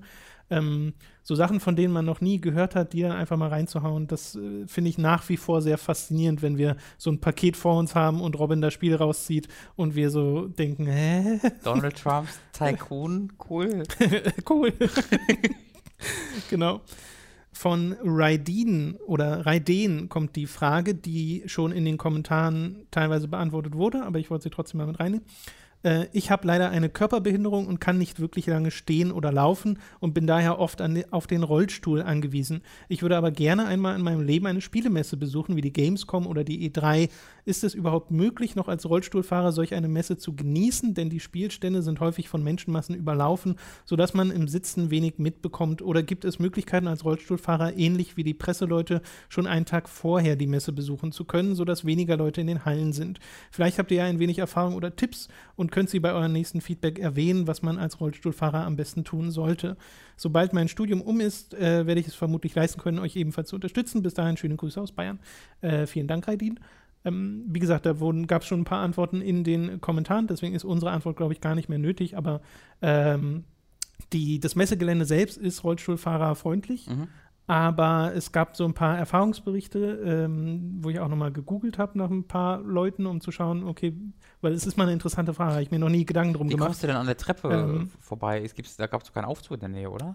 Äh, doch, es gibt einen Aufzug. Echt? Okay, habe ja, ich ja. noch nicht gesehen. Äh, und äh, also durch die Gänge kommst du schon. Aber dann ist gleichzeitig die Frage, kommst du wirklich gut durch die Gänge? Weil unserer Erfahrung nach ne, äh, ist das ja einfach immer mega voll. Mhm. Deswegen kann ich mir auch sehr schwer vorstellen, und das liest man halt auch ab und zu im Netz, dass das dann so wahnsinnig viel Spaß macht, wenn man da als Rollstuhlfahrer unterwegs ist und erstmal ja nicht den Überblick hat, weil man ja ein bisschen weiter unten ist von der Perspektive und äh, dann sich versucht, durch die Massen zu manövrieren. Ich glaube, das kann sehr stressig sein. Und äh, was auch noch Leute geschrieben haben, viele Anspielstationen sind halt zum Stehen gemacht. Mhm. Da bist du dann halt, wenn du als Rollstuhlfahrer da sitzt, äh, kommst du da nicht so gut ran. Mhm. Äh, und das ist dann auch eher hinderlich. Das heißt, du kannst nicht mal an jedem Stand wirklich äh, irgendwie ein Spiel zocken oder so. Es gibt aber auch Erfahrungen, wo Leute irgendwie äh, geschrieben haben, hey, ich bin dafür an einer Warteschlange schneller, schneller vorbeigekommen. Genau, das weil, sehe ich halt das öfter. Also. man da dann den Vorrang bekommt, ich glaub, man nicht so lange Ich glaube nicht, dass sie den Tag früher ähm, kommen dürfen, aber das, also die, die Schlange, die auch äh, oft für so für halt Presse und sowas äh, reserviert wird, da habe ich des Öfteren auch schon Rollstuhlfahrer äh, gesehen. Und ähm, ich habe auch schon das, also ich sehe eigentlich jedes Jahr auch auf dem Floor relativ viele Rollstuhlfahrer, die äh, halt selten alleine da sind, sondern da ist dann schon meistens jemand, der halt ein bisschen den Überblick auch dann, äh, dann hat äh, und äh, sich den beschaffen kann. Ähm, ich weiß nicht, wenn es bei dir so ist, dass du kurze Zeit stehen kannst, vielleicht, ich weiß jetzt nicht in welcher, also was, was, was da kurze Zeit heißt und wie unangenehm das ist. Ähm, vielleicht geht das dann ja tatsächlich mit der Anspielstation, das mhm. weiß ich jetzt natürlich nicht. Ähm, aber ähm, allein für die ganzen Präsentationen und sowas sollte das eigentlich schon gehen. Also ich würde mich davon, ähm, wenn man Bock drauf hat, nicht abhalten lassen. Ähm, weil ich glaube, wenn du halt nachfragst vorher, findest du auch schon, alles kannst du eh nicht angucken, so oder so nicht. Äh, und wenn genau. du bei den, bei den Ständen vorher nachfragst, ey, kann man hier im Sitzen anspielen, ähm, dann geht das bestimmt. Ich kann mir aber auch echt gut vorstellen, das weiß ich halt nicht, äh, dass die einfach bei, bei den meisten Stationen so mindestens einen Sitzplatz haben. Weil ich, das, das, das würde mich ehrlich gesagt wundern, wenn das rechtens wäre, wenn sie es nicht haben. Weil in Deutschland gibt es ja eigentlich schon ziemlich viele äh, Gesetze, die darauf aus sind, dass diese Erfahrungen auch ähm, Menschen mit körperlichen Behinderungen äh, zugänglich gemacht werden. Und ich kann mir echt schwer vorstellen, dass es okay ist, rechtlich, wenn einfach gesagt wird, nö, wir haben da nicht dran gedacht. Ähm, aber das Meinst ist jetzt du? nur Vermutung. Ja, ja, also in, in, Deutschland ist da eigentlich echt, echt gut dabei, dass ähm, gesagt wird, nee, wenn ihr was veranstaltet. Aber dass man dann für eine Anspielstation auf einer Spielemesse die Verpflichtung hat? Also das, das, das, das, das, da bin ich mir jetzt nicht sicher, aber es würde mich wundern, ehrlich gesagt, wenn es da äh, nicht in irgendeiner Art und Weise eine Regelung kann, zu gibt. Kann ich mir irgendwie schwer vorstellen, dass das bei, der, bei dem Messegelände selbst der Fall ist, ja, aber äh, wie gesagt, von den Erfahrungsberichten, die man online liest, äh, ist das halt etwas, was genannt wurde, ne? dass du eben nicht an jeder Station wirklich die Gelegenheit dazu bekommst. Ähm, es ja aber trotzdem welche gibt und auch das liest man halt des Öfteren äh, sehr zweigeteilte Meinungen, ob das jetzt eher zum Fazit führt, dass man nicht hingeht mhm. als Rollstuhlfahrer äh, oder eben doch, äh, weil viele sagen, ja, es gibt, gibt, zwar Einschränkungen, aber es macht halt trotzdem Spaß und es ist trotzdem ein Erlebnis und es ist ja, ja auch ein großes Event ja. äh, und diese Atmosphäre und so, das kannst du ja trotzdem aufsaugen und ein paar Spiele wirst du trotzdem anspielen. Ähm, und deswegen, die letzten Jahre ging es am Donnerstag auch zumindest äh, ein bisschen besser, hatte ich das Gefühl. Dieses Jahr war ich nicht da, aber davor die Jahre hatte ich das Gefühl, okay, der Donnerstag ist zumindest manövrierbar. Ähm, und vielleicht, also wenn du dir den, den Donnerstag aussuchst, ja. Why not? Also ich würde ich würd mich davon jetzt, wenn man wirklich Bock drauf hat, davon nicht abhalten lassen. Man findet auf jeden Fall genug Sachen zu tun. Da könnt ihr ja auch gerne nochmal weitere Erfahrungsberichte in den Kommentaren schreiben, gerne, falls ja. es da äh, Leute aus der Community gibt. Äh, Fishy mit der nächsten Frage. Stellt euch vor, ihr bekommt die 10.000 Dollar zusammen vom Patreon. Wer wäre dann dieses ominöse dritte Mitglied? Mats, Leo oder doch jemand anderes? Gibt es Personen, die man als reiner Hook Time to 3 Zuschauer nicht kennt, welche für euch in Frage kommen würden? Ich könnte mir ja gut vorstellen, dass ihr daraus eine eigene Castingshow macht im Stile, im Stile von Battle Royale. Also ich würde es schauen. das fände ich irgendwie also, lustig. Keine Ahnung, als die Antwort darauf. Äh also genau, das kann man gleich mal sagen. Das Ziel wurde nicht festgelegt äh, in Zusammenhang mit irgendwie schon Gesprächen, die es gab oder sowas äh, oder äh, festen Vorhaben, sondern einfach nur diesem bewusst wagen, aber trotzdem festen Vorhaben, noch jemanden dazu holen zu können, wenn man an einem bestimmten Punkt angelangt ist. Ja, ich persönlich bin ein großer Freund davon, sich ein bisschen zu diversifizieren und andere Stimmen äh, zu Wort kommen zu lassen ähm, und mal äh, einfach, ja, also andere Stimmen zu Wort kommen zu lassen und äh, dem irgendwie so ein Zuhause bieten zu können. Äh, das finde ich eigentlich, da bin ich ziemlich, ziemlich großer Freund von, wenn man halt ähm, so ein bisschen außerhalb seines eigenen Bereiches guckt, um einfach mal zu gucken, was es da so gibt und so ein bisschen äh, neue, neue Sichtweisen kennenzulernen. Äh, aber keine Ahnung Einfach, das ist eine von vielen Ideen. Ja, das ist manchmal leichter gesagt als getan dann am Ende. Aber es gibt ja nicht nur dieses 10.000 Dollar Ding, wo wir sagen, okay, da kann man sich dann tatsächlich einen festen neuen Mitarbeiter leisten, mhm. äh, sondern wir haben ja auch das ab 7.500 und wir überlegen auch jetzt schon, inwieweit wir das machen können, mhm. äh, dass wir auf Auftragsbasis mhm. äh, Leute anheuern und sagen, hey, schreib doch mal was für uns oder mach doch mal ein Video für uns, so dass es in die Richtung geht, wo es dann einzelne äh, äh, Werke sind und nicht gleich ein festes Mitglied, das komplett ja. dabei ist. Äh, weil auch das finden wir schon cool. Björn hat die nächste Frage. Ich hätte mal wieder äh, ja, ich hätte mal wieder eine kleine Frage, das muss, musste ich nicht mit vorlesen. Welche Smartphones besitzt ihr und wie schaut eure Meinung zu High-End-Geräten aus? Beispiele Galaxy S8 Plus, Huawei P10 Plus, Sony Xperia XZ Premium und so weiter und so fort. So erfunden den Namen. Stecken da zu viel unnötige Leistung und Features drin oder seid ihr auch für eben diese Geräte zu haben? Ich weiß original nicht mehr, was ich für ein Handy habe. Ich glaube HTC, aber es ist, there's no way to know. Ich glaube, es könnte ein HCC oh, nee, sein. Nicht mal die. ich weiß gut. es wirklich nicht mehr. Ähm, weil ich mich so, weil mir das so egal ist. Solange das Internet hat und das gut macht und reagiert, wenn ich was drücke, mehr muss ich nicht wissen. Das ist auch mein, mein größter äh, Wunsch bei einem Handy, dass es reagiert, wenn ich was drücke, ja. weil das ist so die Erfahrung, die ich mit meinen alten Smartphones ja. nach so ziemlich zwei Jahren ist das immer so, musst du halt immer warten. Ich glaube, das geht auch für jedes Smartphone so. auch heute noch. Ja, irgendwie. die sind ja auch gemacht, dass du dir halt ab und zu mal ein neues kaufst. Genau, genau. Ähm, und ich habe momentan einen Samsung, ich glaube, es ist A5 2016, glaube ich, dass ich in Zusammenhang mit einem Vertrag äh, mir im letzten oder vorletzten Jahr geholt habe äh, weil ich da ein neues brauchte und wirklich nur brauchte, weil mein altes komplett den Geist aufgegeben hat. Das geht nicht mehr an, mhm. egal was ich mache. Es geht einfach, es ist komplett kaputt. Äh, und äh, dann habe ich halt das hier genommen. Aber jetzt nicht, weil das krasse Features hat oder so, sondern weil ich es günstig bekommen habe ja. und äh, meinen sehr niedrigen Ansprüchen äh, genügt. Aber äh, bei mir ist das wirklich so, wenn ich mir anschaue, wie, Leut, wie viele Leute für Handys, Smartphones teilweise ausgeben, wenn es dann in den 600-Euro-Bereich geht. Da wirst du aber ähm, eher noch unten. Oder noch weiter. Äh, es gibt ein sehr schönes Bild, was gerade auf Twitter die Runde macht, wo so das iPhone 10, ja. also irgendwie 999 äh, Dollar, ich glaube, es sind 1100 Euro. Kostet.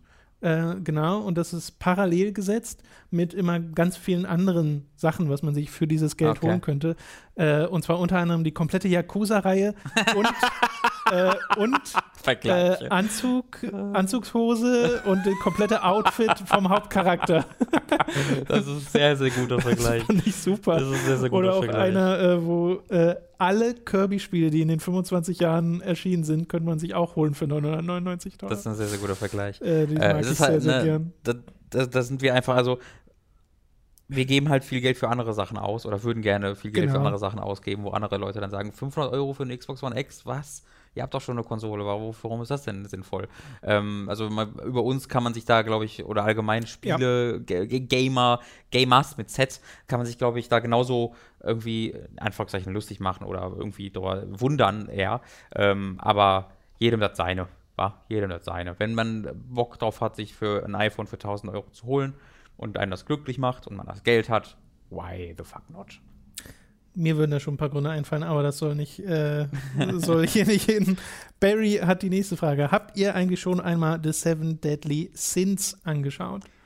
Denn hat tatsächlich, das ist einer der ganz wenigen Anime, den mein Bruder gesehen hat. Oh. Weil er auf Netflix war. Ja, der war Der hat halt auf Netflix irgendwie durchgeguckt und da war dann Seven Deadly Sins. Ja, du könntest, aber ich direkt, du könntest auch den gucken und den und übrigens den Anime gibt's auch. Und dann hat er schon Deadly Sins fertig geguckt. Ähm, also, das, das fand er, glaube ich, ganz gut. Aber ich selbst habe da noch nie reingeguckt, nee. Ich auch nicht. Weil ich da auch jetzt nicht, also da habe ich jetzt wenig groß drüber gehört, irgendwie, ähm, dass das Leute begeistert hätte oder so. Äh, ist, glaube ich, relativ unterm, äh, unterm Radar geflogen, oder? Gibt mir auch so. Sieht sehr aus wie so eine Abenteuerserie von den paar Bildern, die ich kenne. Aber ich weiß da sonst absolut nichts Genau. drüber. Ja, ich muss, halt- ich habe jetzt noch so Tut viele. Klassiker, die ich erstmal nachholen muss. Ich gucke jetzt ja gerade Full Metal Alchemist Brotherhood, bin bei Folge irgendwie 20 oder so gerade.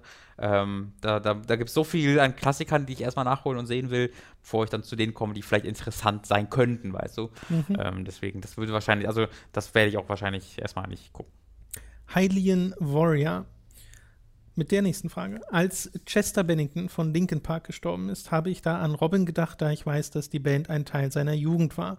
Gab es schon mal Tode von bekannten Personen, ob Schauspieler, Sänger oder andere, die euch richtig krass getroffen haben oder sogar mit äh, oder wo ihr sogar mit Tränen kämpfen musstet? Ich meine, eigentlich stehen die einem ja nicht nahe, sind keine engen Freunde oder so, aber wenn so eine Person, die man sehr viel mit der Jugend verbindet oder einfach sehr, die einem sehr sympathisch ist, kann es einen schon sehr nahe gehen. Bei mir war es beispielsweise Robin Williams. Hm, also so richtig nahe ist mir da tatsächlich noch wenig gegangen. Ich glaube, das wird noch kommen. Also ne, äh, Chester Bennington war so der Erste, der so die Nostalgieader bei mir halt bediente, äh, als er, äh, so, weil ansonsten die Leute, die bei mir Nostalgie bedienen, die sind halt so jung, dass sie in der Regel noch nicht sterben. Äh, um es mal ganz simpel runterzubrechen. Ähm, und Michael, Michael Jackson wollte ich gerade sagen. Aber Michael, das ist ein ganz gutes Beispiel eigentlich. Michael Jackson ist halt zum Beispiel jemand, den kann ich natürlich und war schockiert davon, äh, aber das war die Ebene. Äh, Chester Bennington war tatsächlich so einer der ersten Male, wo es mich wirklich persönlich getroffen hat, weil ich mir dann auch Mhm. dachte, fuck, ich wollte, ich wollte in dieses Jahr, ich, wollte ich vielleicht aufs Konzert gehen, hab's dann nicht gemacht, weil ich das Album nicht gut fand und jetzt werde ich nie wieder den sehen können. Äh, das ist natürlich eine sehr äh, arrogante oder ignorante vielleicht Perspektive darauf zu gucken ist aus dieser eigenen Perspektive. Aber dann ging es halt auf die nächste Ebene, wo die dann irgendwie dieses One More Light oder wie, ich weiß gar nicht genau, wie der Song hieß, äh, die das Video veröffentlicht haben, das quasi so ein Abschied an Chester Bennington war, wo mir auch wirklich ein, zwei Tränen die das Gesicht runtergekullert sind, weil ich das wirklich sehr, sehr traurig fand. Ähm, aber ansonsten war das, hat mich das persönlich, glaube ich, ich versuche gerade wirklich zu überlegen, Also bei mir gab es schon ein paar. so. Robin Williams ist unter anderem auch eins, wo ich es wirklich einfach auch richtig traurig fand. Mhm. Also ähm, nicht so, dass ich da jetzt tagelang wirklich irgendwie traurig war oder so oder dass da Tränen geflossen sind, aber ich finde diese Geschichte einfach wirklich traurig Mhm. von Robin Williams, weil Ja. er es, äh, das ja auf eine sehr, bei Chester Bennington ja auch auf eine sehr traurige Art und Weise passiert Ja. ist. Ähm, äh, ist es ja bei den meisten. Äh, bei Michael Jackson hat es mich aber auch zum einen geschockt und auch mitgenommen, weil ich ganz großer Fan der Performance äh, von Michael Jackson war Mhm. und der Musik bin. Und äh, das war so kurz vor dieser neuen Tour, ne, kurz vor der This Is It Tour. Äh, das war auch äh, schockierend vor allem. Und in den letzten Jahren mit David Bowie, mit Alan Rickman, das sind Sachen gewesen, wo ich auch sehr krass schlucken musste, weil das einfach äh, auch da wieder so extrem tragisch ist. So großartige Leute, die so großartige Werke hinterlassen haben, inspirierende Werke hinterlassen haben und die dann dem Krebs erliegen. Äh, das ist einfach, das nimmt einen dann auch mit. Klar kennt man die Leute nicht wirklich, aber man kennt halt ihre Kunst und die kann einem ja sehr stark bewegen und dementsprechend ist man auch traurig, wenn der Künstler stirbt. Ja, richtig, also das, da, da war ich halt selbst bei mir überrascht von. Also selbst bei sowas wie Alan Rickman, und ich bin ja riesiger Harry Potter-Fan und die Filme haben mich mein ganzes Leben begleitet. Ich weiß nicht, da, da äh, sehe ich dann, halt, da bin ich halt traurig darüber, dass, dass ein Mensch gestorben ist und finde das halt aus, auf dieser grundsätzlichen Ebene scheiße. Aber so richtig äh, emotional auf einer persönlichen Ebene treffen, tut's das nicht, weil halt für mich da nicht Snape gestorben ist. Weil das das finde ich A, ein bisschen respektlos gegenüber dem Menschen, weil Snape war halt eine Arbeit, die er gemacht hat und der Mann war nicht irgendein äh, Hexer aus Harry Potter, sondern das war ein 50, 60 Jahre alter Mann mit einem Leben und der Vergangenheit und Kindern und was nicht alles. Da finde ich es immer ein bisschen schwierig zu sagen, oh, Snape ist tot. Ähm, aber mich, selbst mich persönlich hat es dann auf dieser Ebene nicht gepackt, weil er für mich halt nicht Snape ist, sondern er ist für mich halt Alan Rickman. Es ist schwierig. Also, das war nie eine bewusste Entscheidung, dass ich sage, nein, das finde ich jetzt nicht emotional, macht mich nicht mit, sondern irgendwie geht es bei mir da bisher noch nicht auf die Ebene. Okay. Hm. Dann äh, Christopher Lee ist auch noch so ein Beispiel, wobei bei, also das fand ich auch traurig, aber gleichzeitig war ja bei Christopher Lee immer der Gedanke, dass er ewig lebt, weil der schon so alt war. Ja. Äh, und der bis zum Schluss noch seine Metal-Alben aufgenommen hat. äh, ja. Äh, aber die Hylian Warrior stellt ja gleich die Folgefrage, die ist dann direkt mal für dich. Bei welchem Promi oder Kunstschaffenden habt ihr am meisten Angst, dass er oder sie stirbt? Ist ein bisschen makaber, aber. Ich könnte jetzt die makaber als Antwort sagen und Tom sagen, aber mach. das wäre auf vielen Ebenen unpraktisch. Ähm, unpraktisch. Tom ist bei einem Autounfall gestorben. Das ist jetzt unpraktisch. Oh, ist das ein Aufwand?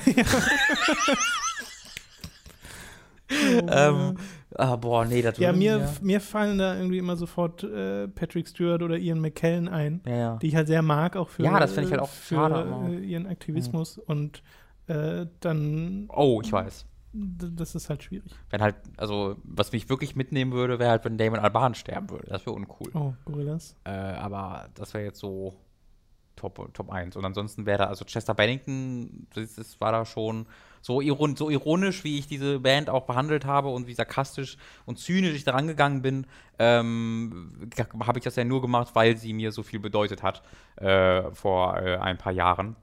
Und da, das geht natürlich nie komplett weg. Mhm. Ja. Gut, äh, kommen wir mal davon weg, weil, äh, wie gesagt, es ist auch ein bisschen makaber darüber zu reden, wer denn als nächstes stirbt. Äh, Zephaya hat die nächste Frage. Woher wusstet ihr mal, was ihr beruflich machen wollt, beziehungsweise was hat euch dazu bewegt, Spielejournalist zu werden?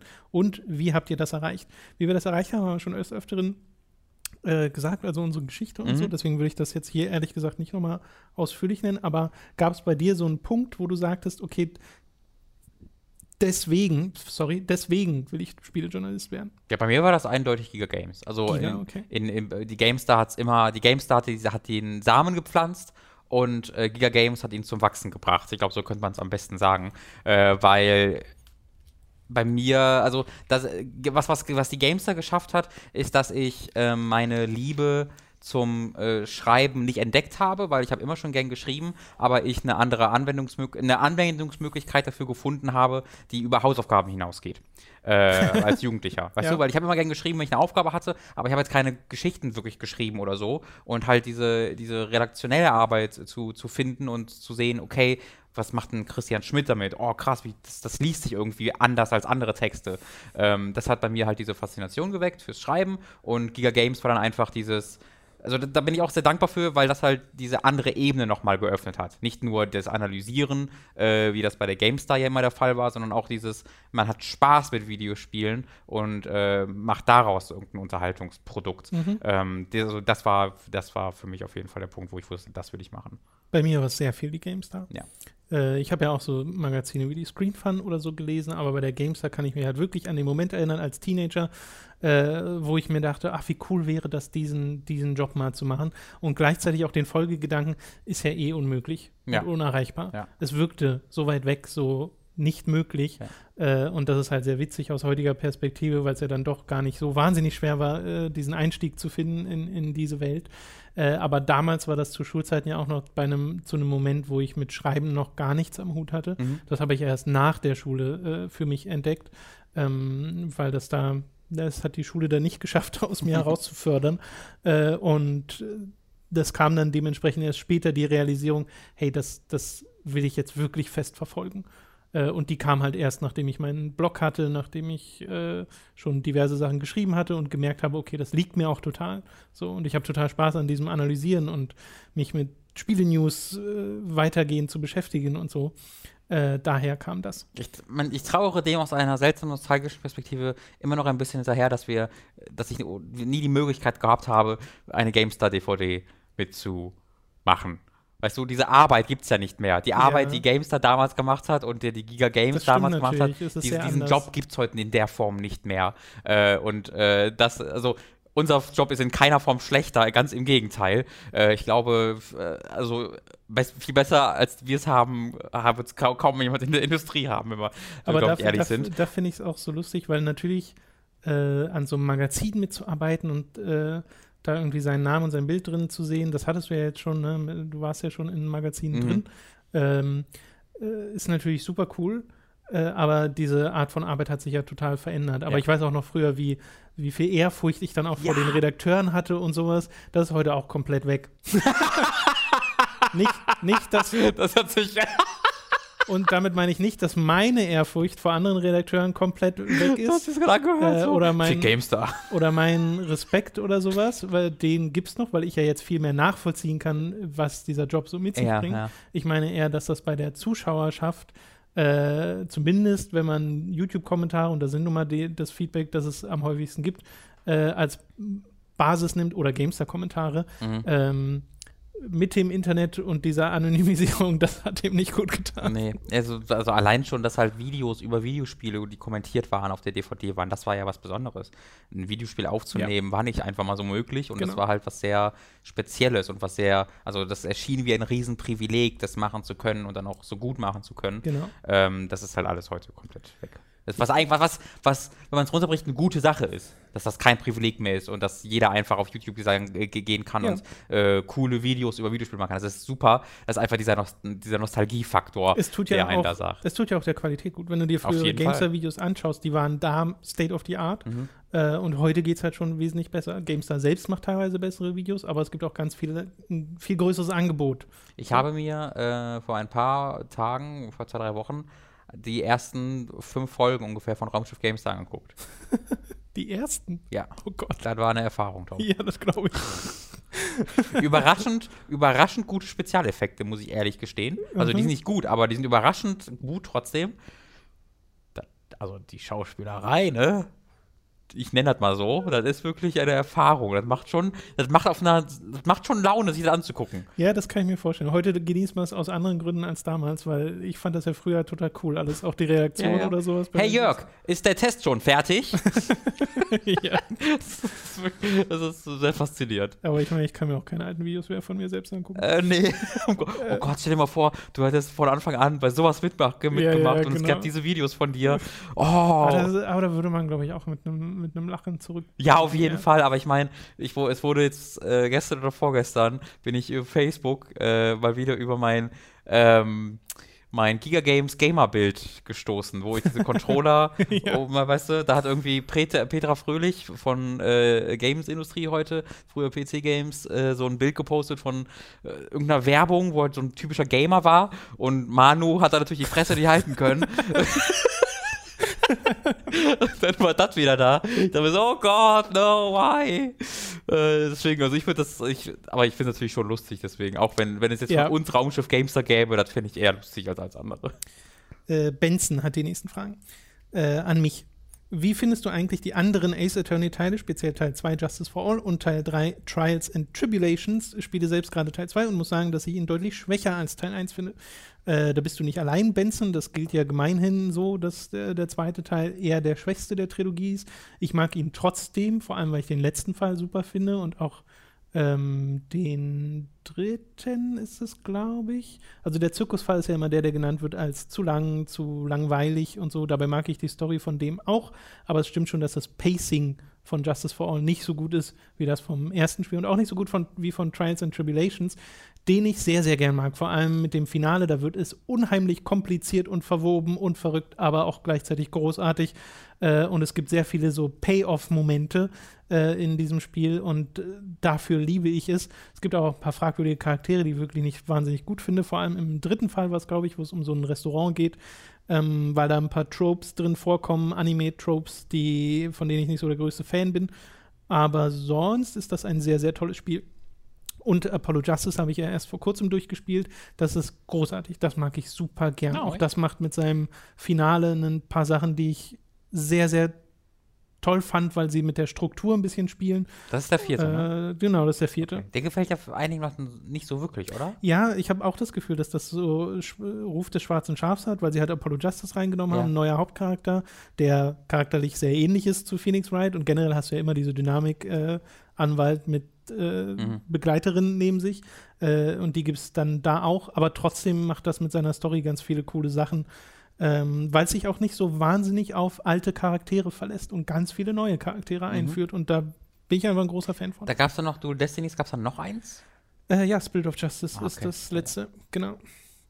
Äh, zweitens, welcher Fall ist rückblickend eigentlich dein Lieblings-Ace Attorney-Fall bisher? Das ist schwierig. Äh, es könnte der von Apollo, Apollo Justice sein, der letzte. Es könnte aber auch der letzte von Trials and Tribulations sein. Es könnte aber auch der letzte von, vom ersten sein. Krass, Also du, die- die, wie du dich daran erinnern kannst. Ich Ja, kann mich doch, nichts die, daran die sind sehr prägnant. Diese, diese letzten Fälle sind ja meistens die, wo es am dramatischsten wird. Ähm, die letzten Fälle haben dadurch auch, finde ich, die einprägsamsten Momente. Auch der von Justice for All, der letzte Fall ist, finde ich, mit Abstand der stärkste. Ähm, fällt mir schwer, mich dafür einen zu entscheiden. Mhm. Äh, und vielleicht noch mal eine dritte Frage, die etwas von den anderen zwei abweicht. Hast du eigentlich Better Call Saul gesehen? Saul ist ja schließlich auch ein Anwalt. Sehr gut. finde ich super. Äh, ja, die ersten zwei Staffeln habe ich gesehen davon und finde ich großartig und die letzte habe ich immer noch nicht gesehen. Mach das Obwohl mal. ich sie bestimmt auch großartig Ja, finde. mach das mal. Ich habe ich ehrlich gesagt auch schon wieder komplett vergessen, dass es das gab. Wenn, weil, weil, wenn du jetzt zu lange wartest, die vierte da und dann vielleicht den Anschluss und dann guckst du das nie wieder, Tom. Ja, das will ich eigentlich aufpassen. auch nicht, weil ich mag schon wirklich gern. Ich mag den Schauspieler auch so es, wird auch, es, wird auch, es wird auch nicht schlechter. Das kann ich mir vorstellen. Ja. Im Gegensatz Äh, zu House of Cards. Das wird schlechter, ja. Naja, es ist eine Mischung aus, es wird schlechter und ich kann nicht mehr drüber lachen, weil, die echte, weil es im echten Leben einfach noch schlimmer ist. Das ist der seltsamste, Oh das ist wirklich der seltsamste Weg ever, dass du die ersten drei, vier Staffeln dachtest, mein Gott, ist das ein Blödsinn. Ich liebe es auf seiner völlig absurden, blödsinnigen Art. Und aber jetzt ist, wirklich, ist ich habe ja die, Realität. ich glaube, es war die fünfte Staffel, die aktuelle, die habe ich irgendwie drei Folgen geguckt, dachte mir so, das macht mir nur schlechte Laune, weil ich dann, das ist kein Eskapismus mehr für mich. Das ist total faszinierend, wie das komplett die, das echte Leben mit Spaß eine Serie versaut hat. Das ist sehr interessant. Ja. Äh, Gurkenglas hat die nächsten Fragen für uns. Erstens, gibt es Spiele, für die ihr zu dumm seid oder schlicht, die ihr schlichtweg nicht könnt? Damit meine ich nicht zwangsweise einen zu hohen Schwierigkeitsgrad des Spiels, sondern die abverlangten Fähigkeiten des Spielers, die man selbst nicht hat. Ich habe bis zum heutigen Tag kein Mega Man durchgespielt, weil ich zu dumm bin, gleichzeitig zu springen und zu schießen. Also Kampfspiele, auf jeden Fall Kampfspiele und äh, die krassen Simulatoren wie R-Factor oder Live for Speed oder so. Das wollte ich auch gerade sagen, bei so Rennspielsimulationen und bei Sportspielen bin ich ganz oft überfordert, aber da, die probiere ich auch ehrlich gesagt nicht so wahnsinnig oft. Äh, Mega Man ist auch eine Reihe, die bei mir nie den Anklang gefunden hat, aber weil ich, vor allem, weil ich es nie ernsthaft probiert habe. Ja. Aber mir macht prinzipiell dieses sehr auf Trial and Error ausgelegte Ding, glaube ich, auch nicht so wahnsinnig viel Spaß. Bin ich aber ein bisschen vorsichtig mit, weil, wie gesagt, so intensiv habe ich es noch nicht äh, gespielt. Ansonsten dachte ich ganz lange Zeit, ich bin zu dumm für Wonderful 101, aber da dauert es einfach sehr lang, bis es klickt äh, und man so merkt, okay, so funktioniert das Spiel. Glaube, du hast The Witness nie durchgespielt. Das ja, aber da bin ich ja nicht zu dumm das für, das sein? hat mir einfach keinen Spaß gemacht. Ausreden hat man immer schnell da. Äh, na Das habe ich damals auch gesagt, als ich mit einer 6 in Mathe nach Hause kam. Mama, das hat mir einfach keinen Spaß gemacht. wenn ich wollte. Das wäre aber eine super. Wenn deine Eltern dich so stellen, warum bist du da so schlecht? Das, Das hat halt ist- keinen Spaß gemacht. Das ist zu einfach. Das ist einfach zu einfach. Ich kann mich da nicht für faszinieren. Ja. Oh, das ist, oh Mann, so viele Sachen, die ich eigentlich mal. Ich wäre so gerne mal Kind. Aber einfach all diese Sachen mal auszuprobieren. Ja. Mama, ich habe eine 6. Was? Ja, es war einfach. Du kennst mich ja. Äh, zweite Frage von Guggenlas. Gibt es ein Talent, welches ihr nicht habt, aber sehr gerne hättet? Oh, so viele. so viel. Ich, ganz ehrlich, okay, ehrliche Antwort, ich würde gerne singen können. Ist mir auch als erstes in den Kopf gekommen. Singen können? Singen und Klavier spielen. Weil- aber da weißt, weißt du, ob du das Talent hast oder nicht? Äh, das ist natürlich eine gute Frage, aber ich habe ja schon mal angefangen, so mir das so an, selbst beizubringen, so ein paar Melodien auswendig zu lernen, aber dann auch nur mit einer Hand, weil dieses zweihändige Spielen hat mich total überfordert, aber ich hatte ja nie richtiges, äh, keinen richtigen Lehrer oder sowas. Das Mhm. heißt, wenn ich einen Lehrer hätte, ginge das vielleicht sogar, Mhm. äh, weil ich da auch sehr viel Freude dran habe, aber das ist dann wieder mit Zeit und Kostenaufwand verbunden. Äh, und gleichzeitig denke ich mir die ganze Zeit noch, und dieser Gedanke wurde in den letzten Jahren immer stärker, dass ich sehr gerne intensiver Mhm. Japanisch lernen wollen würde. Äh, und auch das ist natürlich mit Zeit und Kosten verbunden. Aber das sind so die zwei Sachen, die mir immer wieder im Hinterkopf schwören. Klavierspielen lernen und Japanisch lernen. Wo eins, Ich weiß also nicht, ob Japan- beides geht. Naja, also Japanisch hat jetzt ja, glaube ich, weniger mit Talent zu tun, als einfach mit, der, mit dem nötigen Zeitaufwand. genau. Wobei es auch definitiv Leute gibt, die Sprachtalent haben. Definitiv, genau. Ich glaube aber auf einer, auf einer ähm, der, der, simpelsten Ebene ist das Lernen von Sprachen je, dem, jedem möglich Ja, ja. erstmal, wenn dann wenn er denn die benötigte Zeit und den benötigten Fleiß reinstecken will. Ich habe ja auch beim Japanisch mal mit so einem kleinen äh, Einführ Einführungslehrbuch, was vor allem, glaube ich, für Reisende gedacht war, äh, angefangen, so ein paar Worte zu lernen.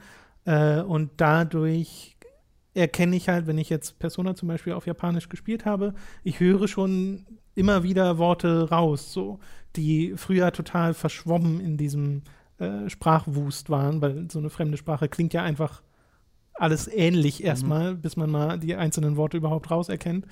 Und äh, das finde ich schon immer faszinierend, wenn ich so bestimmte Zusammenhänge äh, mir dadurch zusammenklauben kann und dann auch ohne Untertitel wüsste ungefähr, okay, darum geht's. Ja. Und ich glaube, da wäre es jetzt ganz viel Vokabular aufstocken, äh, um einfach nur die Sprache selbst ein bisschen mehr äh, zu verstehen und noch mehr aus dem Zusammenhang äh, sich erklären zu können, äh, weil die japanische Grammatik, zumindest von dem, was ich gesehen habe, sehr straightforward ist, also nicht so verschachtelt wie jetzt im, im Deutschen, aber kann ich mir auch komplett irren, nicht, dass da noch irgendwie viel mehr Komplexität dahinter steckt, was es bestimmt tut. Aber dann gibt es ja noch die schriftliche Ebene bei, äh, beim Japanischen, wo es ja dann deutlich komplizierter wird. Datebayo. Datebayo, genau. Wakaimashita. Äh, wo waren wir? Bei der 2. Jetzt kommen wir zu 3. Da ich neulich bemerkt habe, dass Tom Ilya Ku- Kufschinov auf Twitter folgt, wollte ich mal fragen, ob ihr noch die Arbeit weiterer Künstler oder besser gesagt Illustratoren verfolgt. Kannst du kurz erklären, wer das ist? Ähm, also viele Infos weiß ich darüber auch nicht, bis Ja. auf dass er einen Patreon-Account hat und auf Twitter ganz oft seine Kunst postet, was oft so äh, Porträts sind mit einem sehr schönen eigenen realistisch angehauchten Stil, der aber nicht so komplett auf, also es ist ganz komisch, müsst ihr euch einfach mal selbst anschauen. Äh, Ilya Kufschinov heißt Mhm. er. Und äh, die mag ich einfach sehr gerne. Ich mag diesen Stil sehr gerne. Manchmal sind es auch Sachen, wo auch äh, Environmental Art mit dabei ist und die ist dann auch super detailliert. Oder er macht so äh, diese Speed Painting GIFs, wo du siehst, wie das so zustande kommt. Äh, das mag ich einfach sehr gern. Äh, sehr gern. Ich habe mir noch mal welche aufgeschrieben, denen ich folge, weil auf die Namen würde ich sonst so nicht kommen. Äh, Miyuli ist einer, den ich folge. M-I-Y-U-L-I. Äh, der hat einen sehr coolen Stil, was so mechanische Bilder angeht, wo er mechanisches mit biologischem mixt. Äh, Eto 2D, Aura Hack und äh, den wollte ich auch noch mal erwähnen, den Alvin von den Rocket Beans. Mhm. Weil der postet ja auch immer mal wieder seine Doodles. Äh, das ist einfach auch sehr schön. Genau. Äh, hast du da welche oder Nee, müsstest da du da jetzt kann, bin ich nachschauen? leider komplett ahnungslos. Okay. Äh, ich würde gerne noch viel mehr folgen. Also ich kriege ja auch immer wieder Leute in die Timeline gespült äh, von äh, anderen Leuten, die Sachen liken oder re retweeten. Da gibt es ja so viele und äh, so tolle Künstler. Da könnte man einen ganzen 1000 Follower damit vollkriegen, theoretisch. Äh, drittens, da ich neulich bemerkt habe, äh, nee, halt, viertens, die obligatorische World of Warcraft-Frage von Gurkenglas. In welcher Stadt aus World of Warcraft würdet ihr gerne leben? Und es wäre schön, wenn Robin mal nicht Booty Bay sagt. Hatten wir das schon mal, dass du Booty Bay gesagt hast? Naja, ich sag zu, zu den meisten Warcraft-Fragen ist bei mir Booty Bay die Antwort, so. weil ich da so viel Zeit verbracht habe. Hm. Also ein Klassiker bei mir wäre Brill, äh, direkt vor der Undercity, die kleine Untotenstadt. Ja, Und zwar am besten noch das Brill von vor Cataclysm. Also ich mag ehrlich gesagt den, den, diese, diese, un, diesen untoten Vibe ein bisschen mehr ohne den Tim Burton-Einfluss, den es danach gab mit den lilanen, gewobenen Gebäuden, obwohl die jetzt eigentlich mehr Identität haben und früher simpler aussahen. Aber das mochte ich einfach irgendwie ein bisschen mehr. Äh, und ich verbinde halt sehr viel mit diesen Forsaken, mit den Untoten in World of Warcraft. Äh, weil das ja, also ich habe ja immer einen Untoten gespielt, äh, oder fast immer. Es waren auf jeden Fall immer meine, meine Lieblingsrasse von denen. Äh, und allein deren Sprüche und so sind halt so verankert. Und ich mag auch diese eigentlich ja gruselige Musik. Das hat irgendwie heute eine beruhigende Wirkung auf mich. Mhm. Äh, deswegen wäre das eine meiner Antworten. Jetzt musste ich, ist mein Gedanke irgendwie dahin geschossen, wie unfassbar geil ich es fände, wenn es einen Vergnügungspark gäbe, in dem halt die Städte echt nachgebaut werden. Und wenn ich, Uh. wenn ich durch Orgra mal laufen könnte und mir gerade vorstelle, wie ich die Straße, boah, das wäre, das würde mich äh, extrem begeistern. Das wäre Ähm, cool. Ja, zu leben in Orgrimmar wäre, glaube ich, ein bisschen anstrengend auf Dauer. Ähm, ich glaube, sowas wie äh, Ratchet äh, ist ganz cool, weil es halt so am Wasser liegt. Ist leider natürlich auf der anderen Seite dann in der Wüste. Äh, Da gibt es auch noch einen Vorschlag, auch ein, ein Dorf, was bestimmt viele einfach vergessen, weil man da nicht so oft ist, nämlich wie auch immer es heißt, im Hinterland. Da gibt es so ein Trolldorf, ein ganz kleines, was Ah, auch am okay. Strand liegt. Äh, und da ist ja eine riesige Klippe davor, die gehst du dann hoch und dann bist du im. Hinterland drin. Äh, ja, das Hinterland, ist auch ganz schön. ich habe ganz vergessen, dass das ein Ort ist in der World of Warcraft. Ja, der, der ist auch, der war ja vorher, ich glaube, vor Cataclysm war da einfach nicht so wahnsinnig viel. ja, ja. Das war eine große Äh, grüne Wiese, wenn ich mich recht erinnere. Ja, liegt auch, glaube ich, für Allianzler günstiger als für Hordler. Hm, Bin ich mir jetzt aber auch nicht so daran, ja. 100% sicher. Also ich ähm, glaube tatsächlich, aber ich meine, was soll man sagen? Booty Bay ist halt, also da zu leben wäre halt echt entspannt, ne? So schön warm. So Und es ist Wasser, Multikulti. Also Multikulti. Booty Bay ist halt einfach eine gute Antwort gucken coole Kneipe. Also ich meine, da, da geht halt zum, da steppt der Bär. Da, da, Ah, ich mag kannst, diese du, untoten Atmosphäre. da kannst du halt nichts sagen. are Victory for Sylvanas. Ja, das ist halt als jemand, der das nie aktiv irgendwie da war, äh, sich dann nur die Leichen und das Stinke und das grüne Gas. Das ist ja auch nicht Boden schön, kommt. aber ich, Da würde halt ich jetzt nicht leben wollen. Tom, Entschuldigung. nee, ich glaube ich auch nicht, aber trotzdem. Äh, zum Schluss eine kurze Empfehlung. Haven Games beschäftigte sich auf seinem Kanal mit der Level- und Weltarchitektur von World of Warcraft.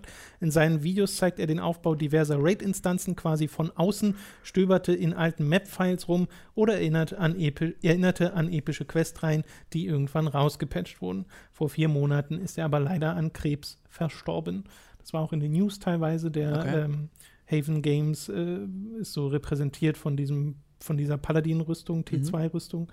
Ähm, äh, eine etwas traurige Geschichte, aber mit dem Kanal selbst kenne ich mich auch nicht aus, deswegen danke nochmal für die Empfehlung, Gurkenglas. Äh, und vielleicht gibt es da noch ein paar andere, die sich da angesprochen fühlen von ein bisschen ich, ich, mal reingucken. äh, durch Maps fliegen. Da hatte ich neulich auch so einen Kanal durch Kotaku oder so entdeckt, der das bei Silent Hill gemacht hat oh, der ja. bei Silent Hill sich die Maps angeschaut Mhm. hat und geschaut hat, wo überall Sachen dann doch noch äh, irgendwie modelliert wurden und wo nicht. Ich habe aber vergessen, wie der Kanal heißt. Ja, ich weiß es leider auch nicht tut mehr. mir sehr leid. Mir, fällt noch, mir fallen noch ein paar Dörfer, Dörfer aus äh, Mr. Frandaria ein, äh, weil das natürlich Oh, insgesamt äh, das ist auch sehr schön. großartig ist. Ja. Das stimmt. Äh, User 205. Erstens habe mir vor kurzem ein einstündiges Video zu Polybius, dem Spiel, das es nie gab, angesehen. Und da ich früher selbst an diesen Mythos geglaubt habe, wollte ich fragen, ob ihr auch an irgendwelche Internetmythen, die eindeutig unwahr waren, geglaubt habt. Oh. Äh, gleich kann man mal sagen, Polybius, das Video habe ich mir noch nicht angesehen. Es kommt aber von Ahoy, äh, den ich super gern mag, der sehr coole historische Videos macht zu äh, Videospielen. Mhm. Oft auch welche einfach zu bestimmten Waffen. Mhm. Also der ist auch so ein bisschen ein Waffen-Nerd. Mhm. Da bin ich jetzt nicht so voll dabei. Ja. Aber ich mag sehr, wenn er irgendwie die äh, Geschichte der Doom-Reihe oder Quake oder so beleuchtet. Weil er auch eine sehr beruhigende Stimme hat. Ähm, aber Polybius, das Video habe ich mir, wie gesagt, noch nicht angesehen. Ja, gibt es Internetmythen, die du geglaubt hast? Kommt jetzt der Klassiker. Ja, also ich habe als, weiß ich nicht, also das war auf jeden Fall in der Phase, wo du alles verstanden hast und einfach die Welt als einziger in deiner Umgebung wirklich mal durchblickt hast, ähm, also mit 14 ungefähr. Ja. Ähm, ich erinnere mich noch sehr konkret an einen Forenpost von mir auf demonews.de, ähm, wo ich mit Leuten argumentierte, äh, wie offensichtlich es doch ist, dass 9-11 nicht, also Oh. dass da eine Verschwörung Oh, da war ich auch voll dabei. also ich habe original dieses, ich weiß noch genau, wie ich dieses äh, Jet Loose Fuel Change. Cans, äh, ja, ja, genau, Loose Change, äh, die, das, den, das Zeug verlinkt habe. Und da blicke ich mit ein bisschen Scham, äh, Schamesröte drauf zurück. Da, also ich habe das nicht groß gepostet irgendwo, aber ich habe dieses Video auch gesehen und äh, war da noch nicht fähig, das zu hinterfragen, Ja. scheinbar, sodass mir das alles sofort mega logisch erschien. Ja, Äh, und ich dann auch dachte, ja, ja, das ist jetzt so. genau. Äh, und heute äh, denkt man sich dann auch so zurück und so, ja. Okay. also das war so mein, das der Klassiker, den ich meine. Was meinst du für ein Klassiker? nee, ich dachte, es kommt auf Spiele bezogen jetzt Ja, nee, so Sachen wie äh, Pokémon mit äh, verschiebt den Truck bei der Mhm. MS an, um Mhm. Mew zu finden oder sowas, weil ja. das war bei mir einer der Klassiker, der Ja. auch bei mir gezündet hat. Äh, ansonsten Halte, also, halte die so Knöpfe, wenn ein Pokéball fliegt. Das Genau, ist der, halt glaub A gedrückt für einen Klassiker. Volltreffer. Oder B. Oder alle. Ja. Ich habe alle Kombinationen davon. alle. Ich glaube, ich habe ich glaube, ich habe wirklich nie, also wenn ich in meiner Zeit, in der ich Blau und äh, Gold und so gespielt habe, habe ich immer irgendwas gehalten, wenn ich ein Pokémon fangen wollte, weil da einfach, das war so drin, dass da irgendwas Das ist bei hintersteckt. mir auch so, ja. äh, sehr, sehr witzig. Immer, immer, mein, was mir konkret am konkretesten im Kopf ist, ist immer dann die Taste halten, wenn er wackelt. Oh, Er, er, er wackelt kurz, du drückst, bleibt er stehen, dann wackelt er nochmal. Ja. Und immer wenn er wackelt, muss man die B-Taste halten. aber wo wir World of Warcraft hatten, da dachte ich auch ganz lange Zeit, man kann irgendwie in den Emerald Dream rein oder sowas, weil es gab ja diese Map-Daten von dem Ding. Mhm. Und was ich früher bei World of Warcraft super gern gemacht habe, ist äh, steile Felswände hochzuspringen, weil es gab so ein System, wo du das machen konntest. Du hast Okay. so einen Sprung gemacht, bist dann quasi auf einer Schräge stehen geblieben. Wenn du dich bewegt hättest, ganz normal, wärst du wieder runtergerutscht. Mhm. Aber du konntest mit dem richtigen Springen quasi überall hoch. Okay. Äh, und durch diesen Exploit, das war ja nun mal ein Exploit, konnte man auf all, alle Ja, Berge ja. hoch und da konnte man ja noch so, nicht ne? fliegen oder sowas und ist dann auf, äh, zum Beispiel bei Ulderman irgendwie so Mhm. hochgekommen und hat dann gesehen, wie da die Naht der Karte zu sehen Ich kann mich war. an diese Videos erinnern von Äh, damals. und das fand ich so cool, das habe ich so gerne gemacht, einfach Sachen erkundet und war sehr traurig, als sie diese, das, die, diesen Fehler gefixt haben. Äh, dabei ist es ja eindeutig ein Fehler. Heute natürlich kann man fliegen und das hat sich eh erledigt, ja. aber ähm, das, das weiß ich halt noch, dass das so ein ganz großes Ding war. Wann ist denn nochmal die BlizzCon? Äh, demnächst. Weil da wird ja November. das neue Addon angekündigt. Das Ist mir neue gerade Addon, eingefallen. Zweite Frage von User 205. Gibt es Singleplayer-Spiele, die, obwohl sie gut oder exzellent sind, äh, ihr aufgehört habt zu spielen, weil sie zu schwer waren? Ja, Dark Souls habe ich ja quasi mal aufgehört zu spielen. Also gab es bestimmt. Also ich weiß, dass ich Salt and Sanctuary, aber das war da und da hatte noch mehrere nicht, weil, Ebenen. nicht, weil zu schwer das war. war eine der Ebenen, das ich frustrierend fand, aber das war jetzt nicht die Hauptebene. Okay. Aber äh, wir haben bestimmt auch schon über Spiele geredet, die, die ich dann aufgehört habe, weil die frustriert ein bisschen mich frustriert Äh, was war haben. denn dieses 2D-Spiel, was wir auch im Stream hatten? End is Nigh?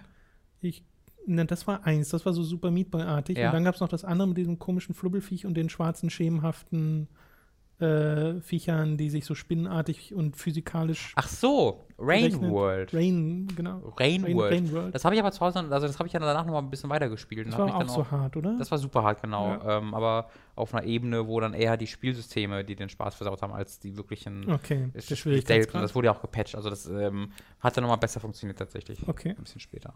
Äh, weil so wahnsinnig viel fällt mir da jetzt auch nicht ein, wo genau der Schwierigkeitsgrad der Punkt war, weshalb ich da jetzt groß äh, aufgehört habe. Vielleicht gab es noch mal Strategiespiele oder so früher, aber fällt mir jetzt wie gesagt nicht ein. Ähm, Shuri, oder hast, Hast du was? God of War Ascension durchgespielt? Ja. Okay, weil da gab es mehrere Leute, die an dem Aufzug aufgehört haben, der auch gepatcht wurde. Da gab es einen Aufzug, der mega frustrierend war. Der wurde dann äh, gepatcht. Ich glaube, den Ähm, habe ich auch noch Pre-Patch gespielt. Und Okay. ich glaube, ja, aber ich kann mich ohnehin nicht mehr an viel aus Ascension Oh, erinnern, ich mein, deswegen. mir liegt irgendwas auf der Zunge, aber ich war. Äh, äh, lange, lange, lange her und ich weiß nicht mehr genau an welcher Stelle, aber Jager, Jäger, wie auch immer man das ausspricht, Jäger. also das Spiel, nicht, der, nicht das Entwicklerstudio. Ähm, das habe ich nie durchgespielt, weil ich da irgend, also ich weiß noch, dass ich lange Zeit in einer Mission war, die in Bitterfeld, also irgendeinem Map, irgendein Level namens Bitterfeld gespielt hat. Aber da bin ich irgendwann vorbeigekommen. Aber dann ein paar, ein, zwei Level danach bin ich nicht mehr weitergekommen. Das weiß ich noch. Das war nämlich eines der ersten Spiele jemals, das ich nicht durchgespielt habe. Weil zu dieser Zeit Oh. du halt noch alles durchgespielt hast, weil du ja immer nur ein Spiel hattest. Und äh, ich so stolz darauf war, dass ich immer alles durchgespielt habe. Und ich weiß noch genau, dass ich bei Jager richtig Ha. wütend war, dass ich das nicht durchspielen konnte, weil das eines der ersten Spiele dieser Art war. Äh, Secret of Mana ist bei mir ein Spiel, was ich nicht durchgespielt habe, weil es mir quasi zu schwer war, weil ich am Ende nicht stark genug war für diese Boss-Kombination, Mhm. weil man gegen mehrere Bosse hintereinander kämpft. Ähm, und dann beim Mana-Drachen gescheitert bin und da war noch nichts mit Checkpoints vorm Boss oder so. Da musstest du das halbe Level davor, den Boss davor und dann den Boss nochmal Ja. machen. Und darauf hatte ich keine Lust, deswegen habe ich das nie durchgespielt. äh, Shuri 92. mit der nächsten Frage.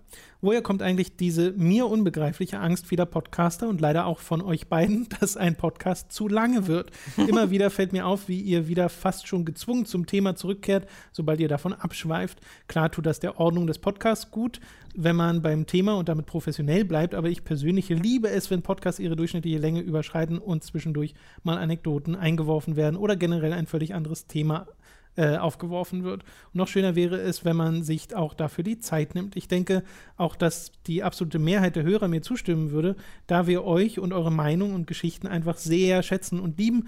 Wie kann mehr also schlecht sein?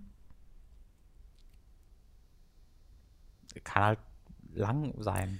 Äh, ich glaube, dass man da in der Theorie sagen würde, ja, ich will da mehr von. Und in der Praxis stellt sich dann das aber nicht als gut heraus, weil du dann Podcasts hast, äh, wo es ein eigentliches Thema gibt und dann schweift man ab, wie du sagst, Shuri, und schweift ab und schweift ab und schweift ab und kommt dann ganz lange nicht zum Thema zurück. Äh, was finde ich, so wie es bei einem Spiel einen Spielfluss gibt und bei einer Geschichte einen Erzählfluss, gibt es auch bei einem Podcast einen Hörfluss oder auch Erzählfluss im Wesentlichen, äh, dass das dem einfach nicht sonderlich gut tut, weil das dann unfokussiert wird und dadurch kann es langweilig werden.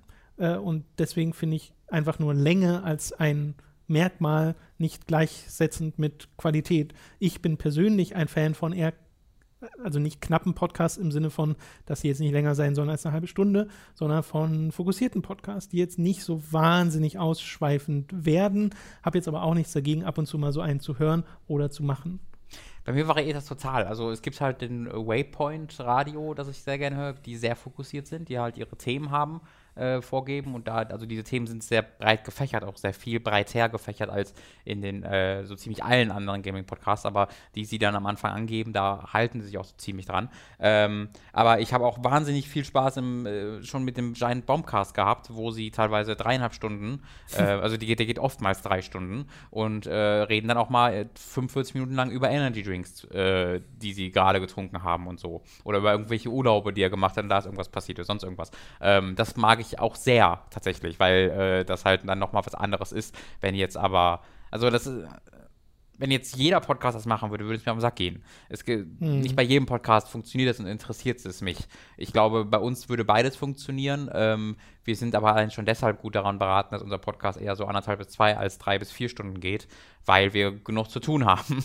Ja, und wöchentlich kommt. Und wöchentlich kommt, ja. Ich meine, das hält bei die Bombcast auch nicht Ach davon so. ab. aber äh, es ist. Aber die gesagt, sind ja auch mehr, oder? Sind das sind das, zwei, genau, das sind halt vier, fünf, sechs Leute, die ja, im Podcast ja. sitzen. Ähm, bei zwei Leuten ist das nochmal was anderes. Äh, und wir haben halt auch noch ganz viele andere Videos, wo wir über so Sachen reden, über den Livestream und so weiter und so fort. Äh, deswegen ist es, glaube ich, sind wir schon ganz gut daran beraten, die zwei Stunden nach Möglichkeit so als Grenze ungefähr im Kopf zu haben, ohne dass das jetzt ein festes Ziel ist oder eine feste Grenze oder sonst irgendwas. Ähm, und wenn es mal eine, wenn es anderthalb Stunden geht, auch super gut. Ähm, aber ich bin jetzt auch nicht so, dass ich sage, die müssen kurz sein oder die müssen lang sein, sondern bei verschiedenen Podcasts suche ich tatsächlich einfach nach verschiedenen ja, Dingen. Ja, ja. Also beim normalen Hooked FM richtet sich ja wirklich einfach nach den Themen. Wenn wir viele Spiele haben, reden wir über viele Spiele und wenn wir weniger haben, reden wir halt nicht so viel drüber. Genau. Da können wir dann auch nicht so viel dran drehen. Äh, Matze 42 Play mit den nächsten Fragen und äh, Matze und der nächste sind dann die letzten für heute. Äh, erstens, was, äh, ach nee, das, das hat sich schon erledigt, da geht es um The Good Life, aber das hatten wir im letzten Podcast. Mhm. Ähm, deswegen kommen wir direkt zur zweiten Frage. Was haltet ihr von meiner These, dass Essen und Trinken in japanischen Videospielen eine essentielle Rolle spielen? Zum Beispiel Maya aus Phoenix Wright liebt Hamburger. In Hotel Dusk genießt Hyde ausführlich sein Abendessen. In Catherine dreht sich vieles um Cocktails. Das Essen in Videospielen bietet oft die Basis für ausführliche Gespräche, um die Geschichte und die Handlung voranzubringen. Wenn ihr an Essen denkt, verbindet ihr das mit einem Videospiel oder fallen euch interessante Beispiele ein? Also ob Maya wirklich Hamburger liebt, darüber kann man ja reden. Ja, ja, ja. äh, tatsächlich Eher aber. Reisbällchen wahrscheinlich. Also es sind oft japanische Videospiele, die Essen in einer unglaublichen Detailliertheit ja präsentieren und zelebrieren. Ähm, sei es nun Final Fantasy oder Yakuza yes. oder was auch immer. Yes. Äh, aber bei oder mir war es. Selbst Persona hat ganz ja. oft äh, Essen als Thema, wenn man irgendwie mit seinen Freunden ins Restaurant geht. Also bei mir waren Videospiele, äh, japanische Videospiele essentiell dafür mitverantwortlich, dass ich mal so unbedingt äh, in ein Rahmenrestaurant gehen wollte und äh, bin auch sehr glücklich darüber, weil das war super cool und äh, super lecker und äh, werde da oder bin da auch schon diverse Mal nochmal hingegangen und werde da in Zukunft auch öfter nochmal hingehen. Ähm, und das ist tatsächlich etwas, das vor allen Dingen die super gerenneten irgendwie Rahmengerichte ich, in Videospielen mit zu verantworten haben. Ich überlege gerade im Kopf, ob die These an und für sich überhaupt stimmt, also ob das in westlichen Spielen eine geringere Rolle mhm. einnimmt mhm. und äh, denke jetzt an so Rollenspiele wie einen Skyrim oder einen Witcher, wo Nahrung, äh, die man einsammelt, eher so einen praktischen Wert Spielmechanisch, hat. Ne? Spielmechanischen mhm. Wert hat. Und wenn ich dann denke an japanische Beispiele wie eben Persona oder äh, Final Fantasy, wo es zwar auch teilweise spielerische Einflüsse hat, weil du hast das ja manchmal als Item, ähm, aber wo es auch oft einfach als gesellschaftlicher mhm. äh, Katalysator für Gespräche oder sowas ja. benutzt wird und so auch dargestellt wird. Deswegen glaube ich, kann das sogar ganz gut hinkommen und es ist eigentlich mal eine ganz faszinierende Beobachtung. Also wie oft ich das japanische guten Appetit höre in Videospielen, da kann kein, genau, da kann wenn ich überlege, wie oft ich das in den westlichen Spielen höre, äh, sehr selten. Also äh, das ist tatsächlich, äh, fällt mir jetzt gerade auch auf, wie oft äh, sich Gespräche äh, irgendwie um, um Essen drehen, was vielleicht auch daran liegt, dass ähm, japanische, also da, da, kommt einem halt sowas wie Yakuza oder Persona in den Blick, die halt ähm, in der modernen Zeit spielen. Vielleicht hat das auch noch einen Einfluss darauf. Oder Dass das einfach im Westlichen nicht so oft passiert, oder? Weil du, weil du da vielleicht eher in Fantasy-Settings unterwegs bist. Ich, weiß ich überlege auch gerade, wie es in GTA ist. Spielt da Essen eine große Rolle? Nicht, also nicht wirklich, nee. Du kannst, du kannst, da auch essen gehen, aber. in irgendwie Chicken Bell reingehen, aber das hat dann keinen. Also da bestellst du dann auch Essen, ja, ja. auch in GTA San Andreas. Nee, also da, da, da, mir fällt da jetzt wenig ein, dass da wirklich Nahrung, Essen als, als gesellschaftlicher. Oder dass es so zelebriert wird. Ja, ja, genau. Also fällt in Persona finde ich das ja super, wie sie irgendwie nach ihrem ersten großen, äh, äh, ihrer ersten großen Aktion zusammen erstmal sich so ein viel zu teures Essen mhm. in einem Nobel-Restaurant ja, ja. leisten und dann so du als Charakter an ein Buffet gehst, um ja. dir Essen zu holen. Es ist in Persona 4 ein Riesenthema, wo zwischendurch du mit deinen Freunden äh, kochst und dann tatsächlich darüber entscheiden musst, wie du kochst und was du davon hältst, dass die anderen kochen, ob du dich traust, das zu essen und so. Äh, das hat, also das ist dann eine riesige zehnstündige Side-Story so quasi. Ja, und Steak. Mm, Steak, ne? äh, ja, äh, sehr interessante Frage. Äh, drittens, wenn ihr an Japan denkt, hat ihr, habt, Moment, habt ihr da eventuell Wünsche und Geheimtipps von japanischen Videospielen, die noch nicht im Westen erschienen oder übersetzt worden sind? Also ich, Wünsche auf jeden Fall. Ja. Da fallen mir direkt welche ein, nämlich die Phoenix Wright Spin-offs, äh, die im historischen äh, mhm. Japan spielen, die es einfach nicht gibt. Genauso wie der zweite Teil von Ace Attorney Investigations, wo man Miles Edgeworth spielt. Den gibt es auch nicht im äh, Englischen oder Deutschen. Ohnehin, die letzten Spiele gibt es nur auf Englisch. Also ab Teil 5, ab Dual Destinies, kann man diese Spiele nicht mehr auf Deutsch spielen, was sehr bedauernswert ist, ähm, weil dadurch halt in Deutschland ganz vielen Leuten diese Erfahrung mhm. einfach äh, flöten geht. Und noch bedauernswerter ist natürlich, wenn es nicht mal ins Englische übersetzt wird. Bei Ace, äh, Investigation 2 gibt es eine englische Fan-Übersetzung, wo man sich das ROM äh, runterladen kann. Und da habe ich ja zum Beispiel Dani mal zum Geburtstag die japanische Version geschenkt und ihr dazu dann mit Emulator und ROM das so eingerichtet, dass sie das auf Englisch spielen mhm. kann.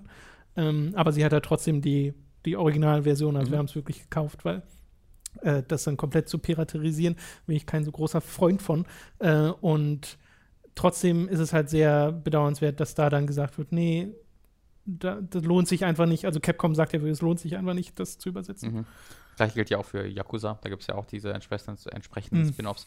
Ähm, wobei ich da jetzt nicht so unglücklich darüber bin, weil es gibt fucking genug Yakuza-Spiele, die ich noch nachholen muss. Da brauche ich nicht. Also wenn davon zwei in einem Jahr erscheinen, dann gibt es auf jeden Fall. Genau. Ähm, bei mir ist es etwas, was halt ein bisschen aus der Reihe fällt, weil es ist im Westen erschienen, aber es gibt es halt nicht mehr. Ähm, wenn man irgendwie jemand mal so ein paar Reprints von Rule of Rose bringen würde, da wäre ich sehr, sehr großer mhm. äh, Fan von. Weil das musst du dir auch einfach per Emulator momentan saugen, weil die benutzte Kopie kostet einfach 100 bis 150 Euro im Netz. Ja. Ähm, und neu gibt es das halt einfach nicht mehr. Das ist ein bisschen schade. Metal Wolf Chaos. Metal Wolf From Chaos, Software. Nie in Europa oder Amerika erschienen, obwohl das es komplett muss eine Frage der Zeit sein. Das kann ich mir nicht anders vorstellen. Es, das muss irgendwann. Meinst du? Ja, das ist so das offensichtlich und so mehr. easy. Also ich, das, ich, ja, keine Ahnung, das verstehe ich halt einfach nicht, warum das nicht im, heutzutage im Westen erscheinen sollte als yeah, Kultding. Yeah, yeah. Das muss ich 50.000 Mal verkaufen und sie haben es doch drin. Das ist doch einfach nur die Lizenz, äh, weil sie das ja, ist und ja Bildschirmtexte. Ist es nicht? Ach so, ist also die, die Sprachausgabe ist Englisch, aber okay. die Menütexte und sowas ja, müssen, müssen halt übersetzt werden. Also ja, der Aufwand wäre gering und ich glaube, ein Xbox-Port ist relativ easy, weil so viel PC-Struktur ist in Ja. der Original Xbox. Ähm, aber Wer weiß. ich weiß nicht, vielleicht gibt es auch Lizenzsachen oder sowas. Who knows? Äh, und vor allem würde Metal Wolf Chaos wunderbar in die heutige amerikanische Ja. äh, Patriotismuskritik reingrätschen. Yep. Ähm, äh, Seiken Densetsu ist immer noch was, was mir einfällt. Die anderen Spiele der Secret of Mana-Reihe. Hm. Äh, weil wir kennen ja nur das eine, Secret of Mana. Und dann natürlich die weiterführenden wie Children of Mana oder so. Aber selbst auf dem Super Nintendo gab es ja noch weitere Seiken Densetsu-Spiele, was der Titel der äh, Reihe in Japan ist. Äh, da habe ich mir immer gewünscht, dass sie auch noch kommen. Und ich finde es sehr schade, dass Terranigma nicht in Amerika erschienen Mhm. ist. Und dadurch, dass es nicht in Amerika erschienen ist, hat das voll den Nischenruf. Das ist eines der besten RPGs, die es gibt. Das ist voll lustig, dass du das gerade nochmal ansprichst, weil ich habe gerade gestern Abend beim Einschlafen einen äh, Twitch-Stream gesehen von einem äh, ja, YouTuber, Twitch-Personality namens äh, Pete Dor, der halt mal ein bisschen bekannter erlangt dafür hat, dass er halt eine riesige Videogame-Collection in seinem Keller hat. Äh, der macht mittlerweile nur noch ganz, ganz wenige Videos ähm, und streamt halt ab und zu mal. Äh, und der hat ein Spiel namens Deep 4 auf dem Sega Saturn ge gespielt. Deep 4? Und Deep 4 ist ein Spiel, was auch nur in Japan und Europa erschien. Und da hat er genau das halt äh, mit diese Beobachtung gemacht, dass Spiele, die PAL-exklusiv waren, komplett tot sind Ja. in der modernen äh, Diskussionskultur, während Spiele, die nur im NTSC-Bereich erschienen, völliger Stand, also einfach so behandelt werden, als ob sie überall erschienen sind, weil halt oft amerikanische Foren und sowas die Diskussion dann ein bisschen leiten. Äh, aber das war ganz interessante Diskussion auch. Und äh, muss man sagen, Deep 4 sah ziemlich interessant aus. Das war ein Horrorspiel, das quasi komplett so unter Wasser spielt, in so Unterwasserstationen und so. Und mit Cool. der schlimmsten Sprachausgabe, die ich, glaube ich, je gehört habe. Äh, sehr, sehr faszi faszinierend. Äh, er hat ja auch noch einen Tipp. In diesem Sinne hätte ich für Tom eine große Empfehlung, die ihm gefallen könnte. Das Spiel Famicom Tentai Detective Club Part 2 fürs Super Nintendo. Das Spiel ist außerhalb Japans nie erschienen und wurde mit Hilfe der Community ins Englische übersetzt. Es handelt sich um eine Visual Novel, die eine Detektivgeschichte erzählt und in gewisser Weise an Phoenix Wright ohne Gerichtsverhandlung erinnert. Man bekommt eine interessante Detektivgeschichte mit einem sehr packenden Ende geboten. Habe ich noch nie was von gehört, deswegen danke, danke für die Empfehlung. Was war denn nochmal mit Police Notes? Ist das hier in Europa offiziell erschienen? Boah, keine Ahnung. Ich meine mich nicht. Ich meine, das sind auch alles Fan-Translations, aber da kann ich mich jetzt auch irren. Ansonsten würde ich einfach mal Das weiß ich wirklich auch nicht bei anbringen. Snatcher oder so. Ich weiß da gerade nicht, wie die Ja. erschienen sind. Oder meine ich sogar Snap? Warte mal. In- Sind beides Kojima-Sachen. Ich glaube, ich realisiere gerade das erste Mal, dass Police Notes und Snatcher zwei unterschiedliche Dinge sind. Holy, ich ich habe noch nie gleichzeitig über dieses Spiel nachgedacht. Das ist sehr seltsam gerade, was in meinem ich, Kopf ich passiert. Google, ich google mal schnell nach. nee, nee, das, das müssten ja zwei unterschiedliche Spiele ja, aber sein. ich meine, ob es die gab Ach so, bei uns. wie weird. In meinem Kopf war das irgendwie immer das gleiche Produkt. Police Notes erschien 1994. It's been a while. Aber also in Japan oder? Äh, warte, das war gerade noch die Google-Info. Jetzt gehe so. ich mal aufs Wikipedia. Erschien nur in Japan. okay. Äh, Weil ursprünglich hatte ich, als ich gerade Police Notes sagte, hatte ich Snatcher im Kopf. Ach ist Sehr so. weird. nee, nach Snatcher gucke ich jetzt mal. Äh, verzeiht wegen der Live-Recherche hier. Aber so müsst ihr wenigstens nicht nachgucken. Äh, Snatcher erschien 1998. Oh, und 1994 in Europa und Amerika für Sega CD. Wie 98 erschien das Original und 94 in Europa, Äh, was? ja, nee, ja, stimmt. Also 92 erschien es ursprünglich Ah, okay. äh, als Super CD-ROM. Und in Europa erschien es wo? Auf Sega CD Okay, 1994. es erschien in Europa. Interessant. Genau, also es gibt es wohl. Okay. Äh, gut, hätten wir das auch geklärt. Dann waren das, glaube ich, die Fragen äh, von Matze. Und wir kommen zum letzten und da geht es um Danganronpa und das ist alles für dich, Robin. Oha. Full Metal Pain. Erstens, Robin, hast du in Danganronpa 3 eigentlich das Escape Game geschafft? Ich kann diese Fragen nicht deuten, deswegen stelle ich sie einfach mal so. wie. Also erst als, als es vorgesehen war. Ähm, also, also eigentlich nein. Nein, habe ich nicht. Okay. Zweitens, Ich war überrascht, ehrlich gesagt, dass das ging. Ich, Ja. hab, ich hätte gedacht, das wäre was Unmögliches. Zweitens im Podcast Nummer 142 meintest du, einen Gott. Fall sehr schnell verstanden zu haben. Kannst du sagen, um welchen es sich handelte, beziehungsweise welches Chapter? ähm, oh, lass mich kurz überlegen. äh, Fall 4 war am offensichtlichsten für mich. Ähm, jetzt nicht in all seinen detaillierten, das so wird wie ähnlich einfach die Diskussion von Danganronpa und Ace Attorney sind, wenn man einfach mal so die irgendwie die, Ja, die ja. Terminologie äh, beobachtet. Äh, also Fall 4, also vom Grundaufbau und ähm, wie es passiert ist, war sehr offensichtlich. Also der quasi der Twist, der hinter der hinter dem Plan stand, den fand ich halt echt offensichtlich. Die der genaue Tathergang beziehungsweise der genaue Täter, den, der war dann halt nicht mehr so offensichtlich. Aber Fall 4 war relativ offensichtlich. Äh, Fall 3 war auch ein bisschen zu absehbar. Äh, Fall 1 war am ehesten dann auch wieder, also eigentlich so richtig unverständlich waren im Grunde nur 2 und 5. 1, 3 und 4 waren in verschiedenen in, in verschiedenen Größenangaben irgendwie absehbar. Ähm, aber dann nicht, in, dass ich genau wusste, okay, so ist es passiert und der hat es gemacht, sondern es war eher so, ah, ich kann mir vorstellen, was hier ungefähr passiert ist, während Danganronpa klassischerweise einfach ist, dass du irgendwie siehst, irgendwas ist passiert, denkst dir so, was, hä? Ich verstehe nicht wer und warum und wie. Ähm, deswegen, da gab es dann ein, zwei Fälle, die so ein bisschen offensichtlicher waren, vom Tathergang zumindest. Dann hat er noch eine Frage. Ich habe jetzt nur Danganronpa 1 und 2 gespielt, bevor ich mit dem dritten angefangen habe. Hätte ich das Spin-off noch vor V3 spielen sollen, beziehungsweise lohnt es sich, auch das noch nach Teil 3 nachzuholen, oder würdest du von Another Episode eher abraten? Äh, also V3 ist so ziemlich komplett unabhängig von Another Episode tatsächlich. Ähm, wenn du den Anime Danganronpa 3 gucken willst, da wäre es dir zuträglich, Another Episode zu gucken, äh, äh, zu spielen. Und ansonsten, es ist ja mittlerweile auch auf PS4 erschienen, das heißt, es steuert sich vermutlich ein bisschen komfortabler als auf der Vita. Ähm, ich würde schon sagen, also ob man es jetzt, ob jetzt durchspielen muss, ist eine Frage, wo die jeder für sich selbst beantworten muss, weil das halt ein ziemlich unterdurchschnittlicher Shooter ist. Aber die Geschichte, ähm, so, auch wenn sie mir ab und zu ein bisschen zu sehr auf den Schlips getreten ist, äh, sollte man als Danganronpa-Fan, glaube ich, schon erlebt haben. Da lohnt es sich dann zumindest einen äh, Replay oder äh, eine Zusammenfassung auf YouTube zu gucken. Ja, weil er dazu auch noch schreibt, äh, ich kann mich noch daran erinnern, dass du schon öfters im Podcast darüber gesprochen hast und nach schwankenden Ansichten am Ende nicht so überzeugt von dem Spiel warst. Äh, hat sich da deine Meinung nach ähm, im Rückblick nach dem Durchspielen von V3 geändert? Nee, das, das, also das, das ist schon, also wie, wie gesagt, V3 ist halt komplett separat eigentlich von Another Episode. Ähm, und Another Episode ist spielerisch einfach schwach und erzählerisch nicht so einfach schwach, aber da hat es mir persönlich einfach Themen auf eine Art und Weise angesprochen, die mir missfallen haben. Aber ich möchte jetzt nicht allgemein sagen, dass es deswegen eine schlechte Story erzählt.